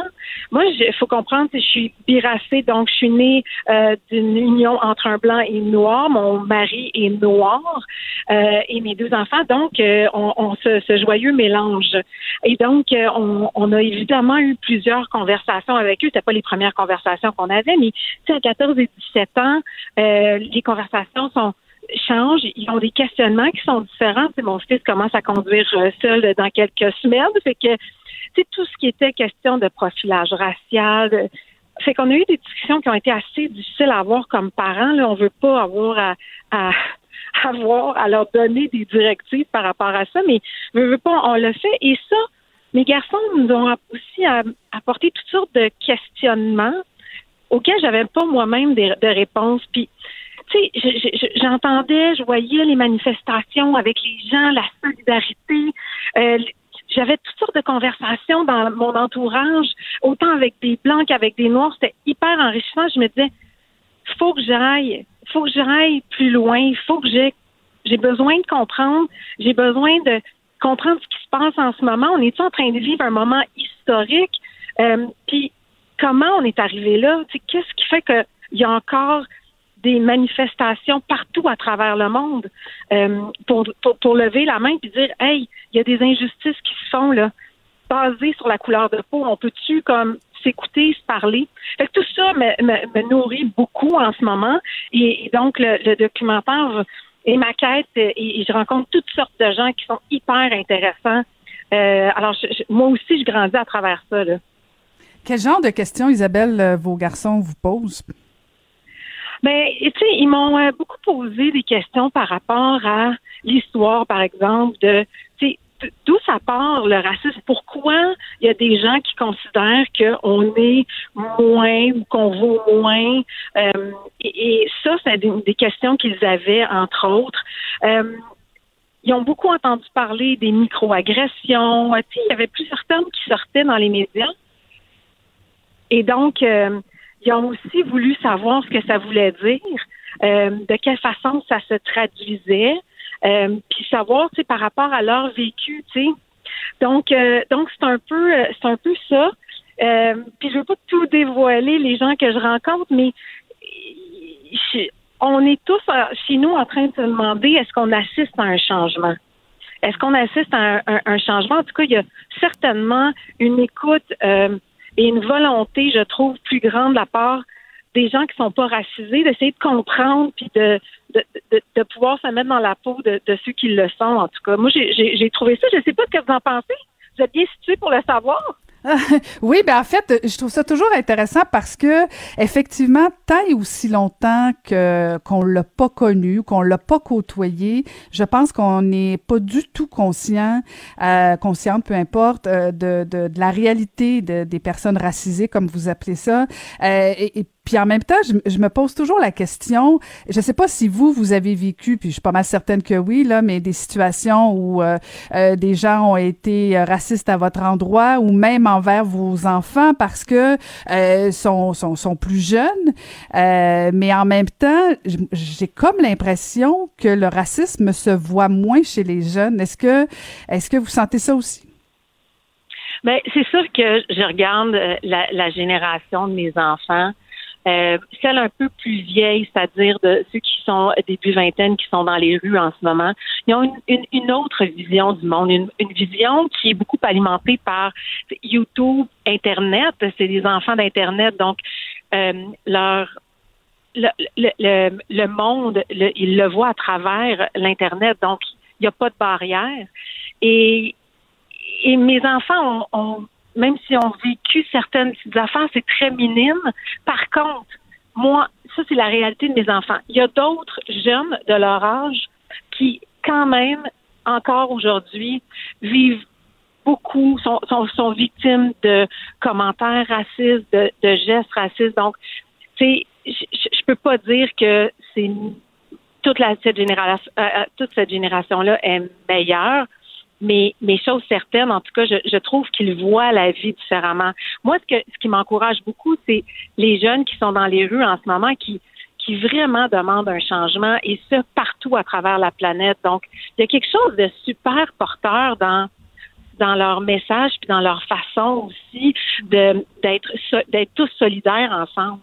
Mm-hmm. Est-ce que, est-ce que ce documentaire-là que vous êtes en train de, de, de, tourner, euh, de réaliser, est-ce que votre quête, c'est davantage de rencontrer des spécialistes ou, euh, ou des gens qui ont été victimes? Est-ce qu'on est en mode solution ou on est en mode victimisation? On est en mode solution. On est en mode solution. Pour moi, c'était hyper important. Euh, et, et, pour arriver aux solutions, moi, je pense que ça passe aussi par une connaissance de, de l'histoire. Euh, donc, euh, c'est sûr que moi, entre autres, je suis allée euh, voir un historien pour et qui m'explique certaines choses et, et m'assurer que j'avais les bons faits. Euh, puis c'est fascinant quand on, on, on comprend l'histoire, l'histoire du Québec, l'histoire canadienne. Euh, on est tellement plus en mesure de comprendre ce qu'on vit en ce moment. C'est extraordinaire. Puis je laisse la parole beaucoup à des gens qui parlent de ces problèmes-là depuis des années et qui ont des solutions aussi. Parce que je pense qu'en ce moment, euh, il faut se pencher sur les solutions. Euh, je pense qu'on est au-delà de de, de, de, de, réfléchir à, il faut maintenant poser des gestes. Euh, quand vous parlez, bon, de, bien sûr, votre documentaire est sur le racisme. Est-ce que c'est uniquement le racisme envers les Noirs ou c'est plus large que ça?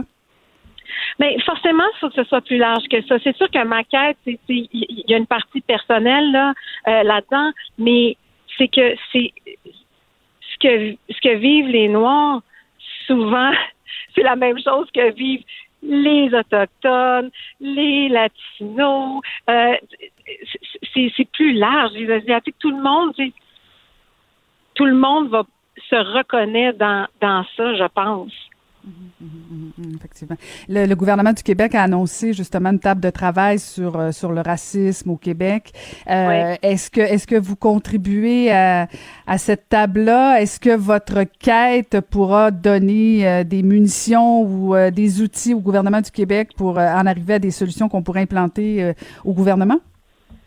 Ben, j'ai pas eu d'appel du gouvernement du Québec, mais peut-être que là, vu que l'annonce a été faite, je vais peut-être recevoir un appel, ça va me faire euh, plus que plaisir, mais je pense pas que, tu sais, moi, j'apprends à travers ça. Je l'approche avec beaucoup d'humilité, ce documentaire-là, parce que moi-même, j'avais besoin de me, de faire une introspection, de me questionner. J'apprends, je suis en mode écoute avec des gens qui s'y connaissent davantage. Euh, donc, c'est plus ces gens-là que j'aurais envie euh, de diriger vers le gouvernement, plus que moi, Isabelle Racicot. Isabelle, on a posé beaucoup la question et bon, Justin Trudeau a dit oui, il y a du racisme systémique au Canada. Mm-hmm. Bon, François Legault dit, euh, euh, ben, en fait, il, dit pas, il, leur, il, parle pas de racisme systémique. Est-ce que vous, vous affirmez qu'il y a du racisme systémique au Québec, au Canada? Ben, vous allez voir dans le documentaire. on sent, on sent la vendeuse Isabelle Racicot. Écoute, faut rester à l'écoute jusqu'au mois de novembre. Non, mais est-ce que, eh, sans, dévoiler, là, je comprends, là, sans dévoiler euh, le punch de votre documentaire, mais, mais est-ce que vous, vous avez été victime de racisme? Ben oui. Oui, j'ai été victime de, victime de racisme. Je, ne connais pas grand monde dans mon entourage euh, qui sont soit issus des communautés, des, minorités visibles. J'aime pas ça, ce terme-là, mais on va l'utiliser en ce moment pour qu'on se comprenne tous. Euh, il y a tout le monde, tout le monde a une, une, une histoire, quelque chose. Euh, euh, et, oui, malheureusement. Puis c'est et il y a des histoires qui sont différentes. Moi, ma réalité est très différente de celle de mon mari. Puis mhm. je, raconte cette histoire-là dans mon entourage, mais moi, j'avais, je ne croyais pas mon mari quand il disait qu'il se faisait arrêter pour aucune raison par la police, jusqu'à temps que, on commençait à sortir ensemble. Puis je disais, ben voyons donc, voyons donc, ça m'est jamais arrivé. Jusqu'au jour où je suis dans la voiture avec lui, puis comme de fait, il s'est arrêté pour aucune raison. Moi, c'est à ce moment-là que j'ai réalisé que c'est pas parce que c'est pas ta réalité qu'elle n'existe pas. Et, tout ça pour dire que, tu sais, moi, j'ai mes histoires, d'autres, mon voisin a ses propres histoires, tu sais, tout le monde a des histoires qui sont différentes, euh, puis à des niveaux différents aussi. Fait que, tu sais, moi, je veux, tu sais, il faut faire attention parce que je suis pas, tu sais, je suis quand même quelqu'un qui est privilégié, qui travaille dans les médias depuis 20 quelques années. Euh, j'ai un bon travail.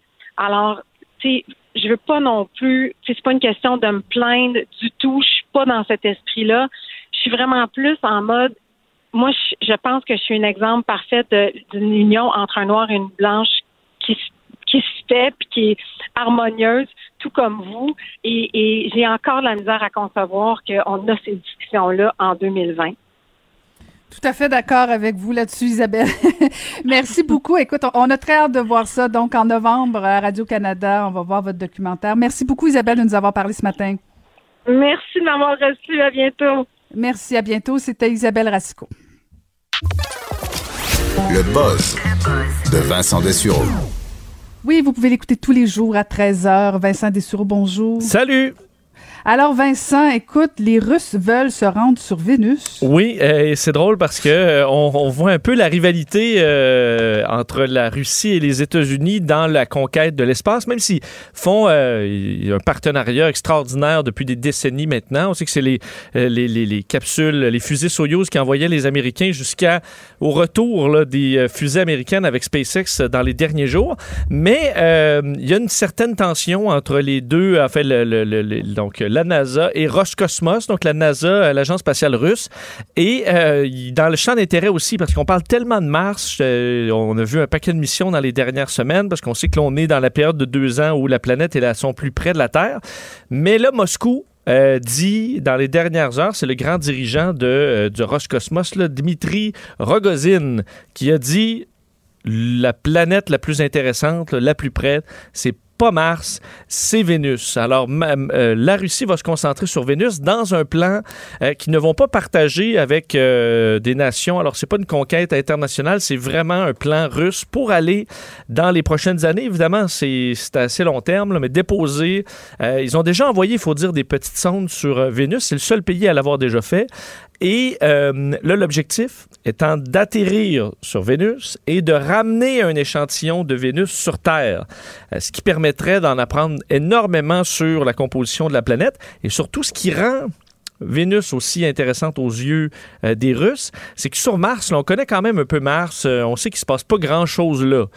on peut le voir, c'est de la roche, puis des déserts, c'est à peu près tout. On se questionne plus sur ce qui s'est déjà passé sur Mars dans le passé, mais avec Vénus, c'est que Vénus est dans un réchauffement climatique, un effet de serre extraordinaire sur Vénus, et évidemment, on fait le lien avec la planète Terre. Alors, si on comprend comment Vénus a pu se rendre là, à un effet de serre extraordinaire, euh, une atmosphère dense et surchauffée, eh ben, on pourra peut-être comprendre comment l'éviter chez nous. Alors, on essaie de transposer la météorologie de Vénus sur la Terre, alors que la météorologie sur Mars, euh, il ne se passe pas grand-chose. Il y a des tempêtes de sable extraordinaires sur Mars, mais s'il arrivera pas ça chez nous, là, tu comprends? Alors, euh, un peu de mystère. Et euh, ce qui est bien, c'est que on, voit la, la, guéguerre aussi parce que M. Rogozin, donc le grand patron, qui a envoyé quelques bins, ou disons Petit clin d'œil à, SpaceX qui ont fait leur retour triomphal avec deux Américains à bord de leur capsule Crew Dragon dans les derniers jours. Euh, il a dit euh, Nos ingénieurs ne veulent pas répéter ce que les collègues de SpaceX ont fait euh, en parce que en raison de leur amérissage grossier dans l'eau, en expliquant que la seule arrivée qui fait. En fait, il l'a même dit, il l'a dit en français, la seule façon, là, comme il faut, euh, c'est sur la terre ferme. On sait que la, capsule Soyuz est capable d'atterrir sur la terre ferme. C'est quand même un accident de char, ça atterrit quand même très sec.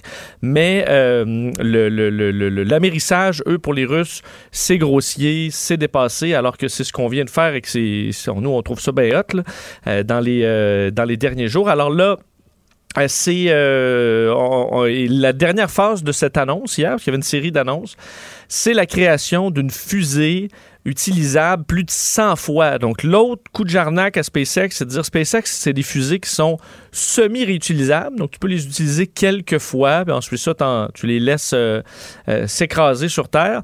Mais euh, l'objectif présentement, c'est de développer une fusée qu'on peut réutiliser presque à l'infini, parce que 100 fois, ça commence à faire pas mal d'aller-retour dans l'espace, parce que, évidemment, sauver des coûts. Alors, on va faire le design de cette fusée-là ultra avancée avec en tête le fait de pouvoir la réutiliser presque tant qu'on veut. Le premier étage sera réutilisable, donc euh, plus d'une centaine de fois. Puis ensuite, bon, on va voir, on aura les détails, alors que l'agence spatiale russe doit faire affaire avec des coupures de budget aussi. Alors, ils en ont profité pour dénoncer une coupe de près d'un milliard, disant que ça allait être un casse-tête si ça se réalisait. Alors, tu comprends, on lance plein de projets ultra coûteux, puis après ça, on dit, ah, mais on n'aura pas l'argent pour te faire ça si vous nous le donnez pas. Alors, à mm. suivre dans les, euh, dans les prochaines années. Alors, hein, tu vois, Mars et Vénus, le féminin, le masculin, Euh, c'est au centre des, des guéguerres Il y a spatiales même moment. parité au niveau des planètes, c'est pas beau, ça? Ben là, est-ce qu'il va falloir faire 50 d'émissions sur Mars et 50 d'émissions sur Vénus pour pas installer, insulter personne? Je sais pas. Mais j'avoue que je trouve quand même, fort. je trouve ça intéressant quand même de dire, ah ben là, tout le monde est sur Mars, là, ben nous, on va aller sur Vénus. Parce que c'est vrai que euh, il y a beaucoup, beaucoup d'inconnus sur cette euh, mystérieuse planète qui est Vénus. C'est bon, son, puis on, respecte la distanciation. Oh là oui, euh, là oui, ben ça dépend Hein, parce que si tu amènes de Vénus là une petite euh, puis là là-dedans il y a un virus euh, mortel pour les êtres humains, mais quoi quand on va ouvrir ces petites capsules là, je pense qu'ils vont le faire avec euh, avec prudence. On a encore quelques Hmm. années devant nous avant de d'avoir un échantillon de Vénus. Et puis là, écoute, euh, sur, euh, sur les N95, euh, il y a des trucs pour les stériliser. Il y a, y a- tout un débat là-dessus. hein. Oui, d'ailleurs, je voyais une étude hier qui disait euh, qu'après un seul, donc une stérilisation, le N95 dans bien des modèles n'était plus sécuritaire. là. Donc, une étude qui disait on met ça dans des autoclaves, espèce de grands fours, et euh, en ressortant, bon, ils sont stérilisés, mais après deux fois, le problème, c'est pas qu'ils sont pas stérilisés, c'est que l'ajustement se fait moins bien, là, comme quand on a trop lavé un t-shirt et le collet devient un peu mou. Alors là, c'est ça avec le N95. Euh, alors, euh, mais aujourd'hui, Nouvelle étude sur le sujet de l'Université de l'Illinois qui cherche une façon simple, peu coûteuse de stériliser les N95 qui sont encore aujourd'hui, il faut dire que la pandémie euh, fait encore rage un peu partout dans le monde. Alors on manque de N95 et aussi ça coûte très cher, les prix qui ont monté euh, de façon très importante. Alors ça augmente les coûts du système de santé. Alors on veut les réutiliser le plus possible et l'Université de l'Illinois, leur conclusion, c'est qu'on peut facilement stériliser un N95 dans une mijoteuse ou dans un cuiseur à riz. Ce qu'on a dans la plupart des maisons euh, en- dans le monde, enfin en Amérique du Nord, disons, là, on a au moins une mijoteuse, le cuiseur à riz euh, dans, à certains endroits. Euh, en fait, ils, ils ont eu l'idée, parce que l'objectif, c'est évidemment de stériliser le masque, mais la plupart des méthodes pour stériliser des N95 euh, détruisent les propriétés filtrantes. là. Alors, tu as un masque qui n'a plus de virus dedans, mais il fonctionne plus. Euh, alors, plein de méthodes trop agressives ne fonctionnent pas avec le N95. Alors, ce qu'on cherche, c'est quelque chose qui fait euh, de l'air chaud, disons une chaleur sèche, euh, assez stable pendant longtemps. Alors, euh, on s'est dit, ben, une mijoteuse, c'est ce que ça fait. Un cuiseur à riz, c'est ce que ça fait aussi. Alors, avec plusieurs séries de tests en laboratoire, euh, on découvre que le N95, mis on dit, c'est 50 minutes, au moins à 100 degrés. Donc, idéalement, les gens, puis là, encore là, je sais pas, euh, je, suis pas un expert, je vous dis pas de faire ça, mais c'est du moins ce que je lis dans l'étude. Idéalement, avec un thermomètre pour confirmer que notre appareil fonctionne effectivement à 100 degrés. Tu laisses ça 50 minutes et ensuite ils sont euh, ils fonctionnent. Et la capacité de filtration euh, d'au moins 95 là, c'est ça le 95 euh, fonctionne encore très bien et alors que je te parlais du, du, du, du, fait qu'il faut que ça, ça fonctionne quand même et que ça fitte sur le visage il n'y avait pas de problème en ce sens-là avec au moins là jusqu'à 20 cycles de décontamination on arrivait avec un masque qui est encore tout à fait euh, utile. On suggère de mettre une petite serviette au fond du, de la mijoteuse ou du cuiseur à riz, puis ensuite on y met les masques. Et l'intérêt de tout ça, parce qu'évidemment, dans les hôpitaux, il y a des systèmes pour faire ça de façon un peu plus efficace, mais entre autres, on dit dans les petites cliniques, euh, les hôpitaux qui ont moins de moyens un peu partout dans le monde, on peut penser à des hôpitaux de fortune, des hôpitaux dans des pays plus pauvres. Avoir une mijoteuse, c'est pas très coûteux, là. c'est quand même facile à trouver, ou un cuiseur à riz. Euh, les gens à la maison, éventuellement, si, si c'est euh, si suggéré, parce qu'on sait que le masque qu'on porte protège, on dit davantage les autres, ça nous protège un peu, mais la N95 a pour but de se protéger soi-même, alors c'est ce qui a amené euh, une, une augmentation quand même intéressante des, des prix. Alors si on peut les décontaminer à la maison, simplement, ça pourrait être une très bonne nouvelle.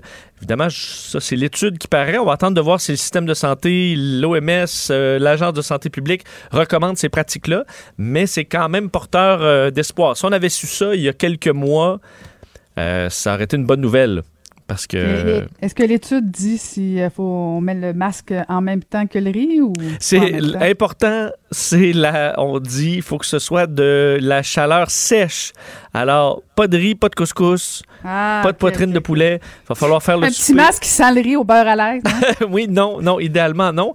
Et euh, je sais pas par contre sur le sur la cuiseuse, à- sur le cuiseur à riz, si tu mets riz brun, riz blanc ou euh, quinoa, faut que ça dure 50 minutes. Alors c'est simple, 50 minutes, 100 degrés, et vous pourrez euh, le, le- le décontaminer euh, au moins pendant 20 cycles. Là, encore là, je vous dis pas de faire ça. On verra quelles seront les décisions, mais je, je trouve intéressant quand même qu'on trouve une- quelque chose de simple, d'efficace, que tout le monde a ou presque, pour euh, un- régler un problème de santé publique. Alors, euh, pourquoi pas? Peut-être que même nos masques Vincent. à nous, au lieu de les mettre à laveuse, on pourrait mettre ça dans le mijoteur. Ap- Après la folie du papier de toilette, ça va être la folie, toi, des autocuiseurs de riz. Il y en aura plus en fin de semaine à cause de toi. Oui, mais je pense qu'il y a beaucoup de gens euh, qui... euh, Il y a eu une grande, grande mode, là, mais je pense que dans le fond de l'armoire de bien des gens, il y a toujours une vieille mijoteuse quelque part. Là, tu vas Ah, servir tes invités, là, ton, euh, ton ossobuco, puis là, donné, ah non, j'avais oublié, il y a un N95 là-dedans, entre deux bouchées. Faudra faire attention. cuire un N95 pour tout le monde ce soir. ah là là. Hey, un autre sujet euh, quand même euh, moins léger, là, la porno et les crimes sexuels. Oui, en fait, euh, on sait que dans beaucoup d'États américains, ici, c'est moins, on parle moins de ce débat-là. Est-ce qu'on devrait être plus sévère?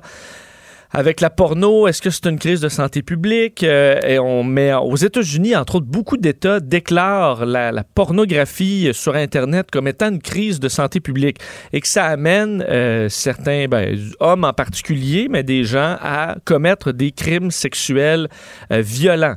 Euh, par contre, il y, y a eu des études quand même assez nombreuses sur le sujet, mais sans jamais arriver à une conclusion claire.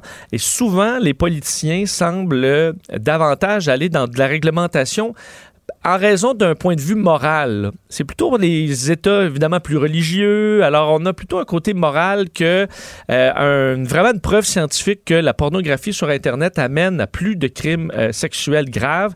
L'université du Texas à San Antonio s'est intéressée euh, au dossier et ont publié dans Trauma, Violence and Abuse Journal. Donc quand même c'est pas le journal le plus léger là, on s'entend. C'est pour les, euh, les les gens qui traitent des dossiers d'agression sexuelle et tout ça.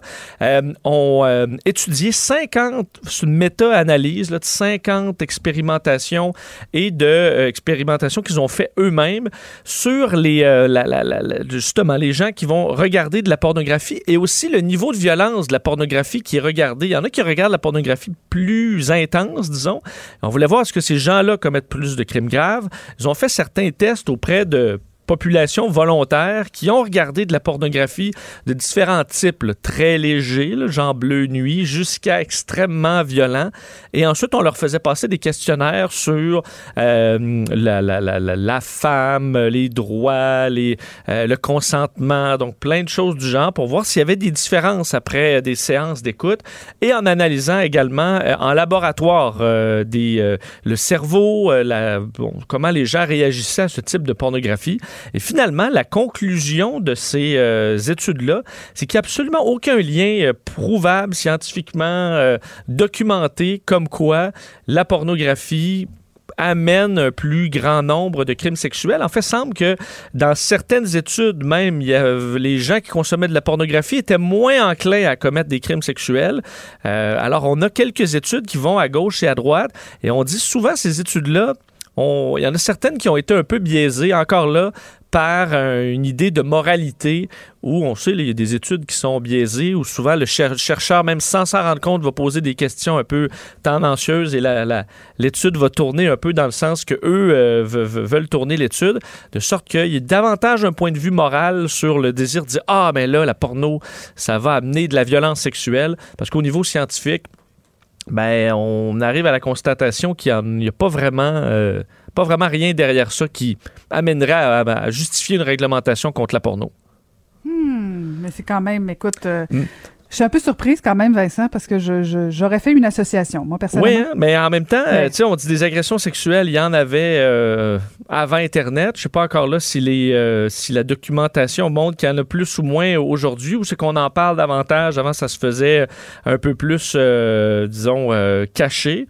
Là où il y a par contre un, un- un changement, C'est une autre étude qui porte sur la porno aujourd'hui. C'est sur la performance euh, sexuelle des hommes. Et euh, dans les derniers jours, on a pu voir cette étude-là qui disant plus de porno égale plus de problèmes érectiles. Ah. Euh, il semble qu'il y ait quand même une, euh, on dit, euh, Trop de que- pression. Ouais, et que la regarder beaucoup de porno amène à une certaine insatisfaction avec le sexe normal.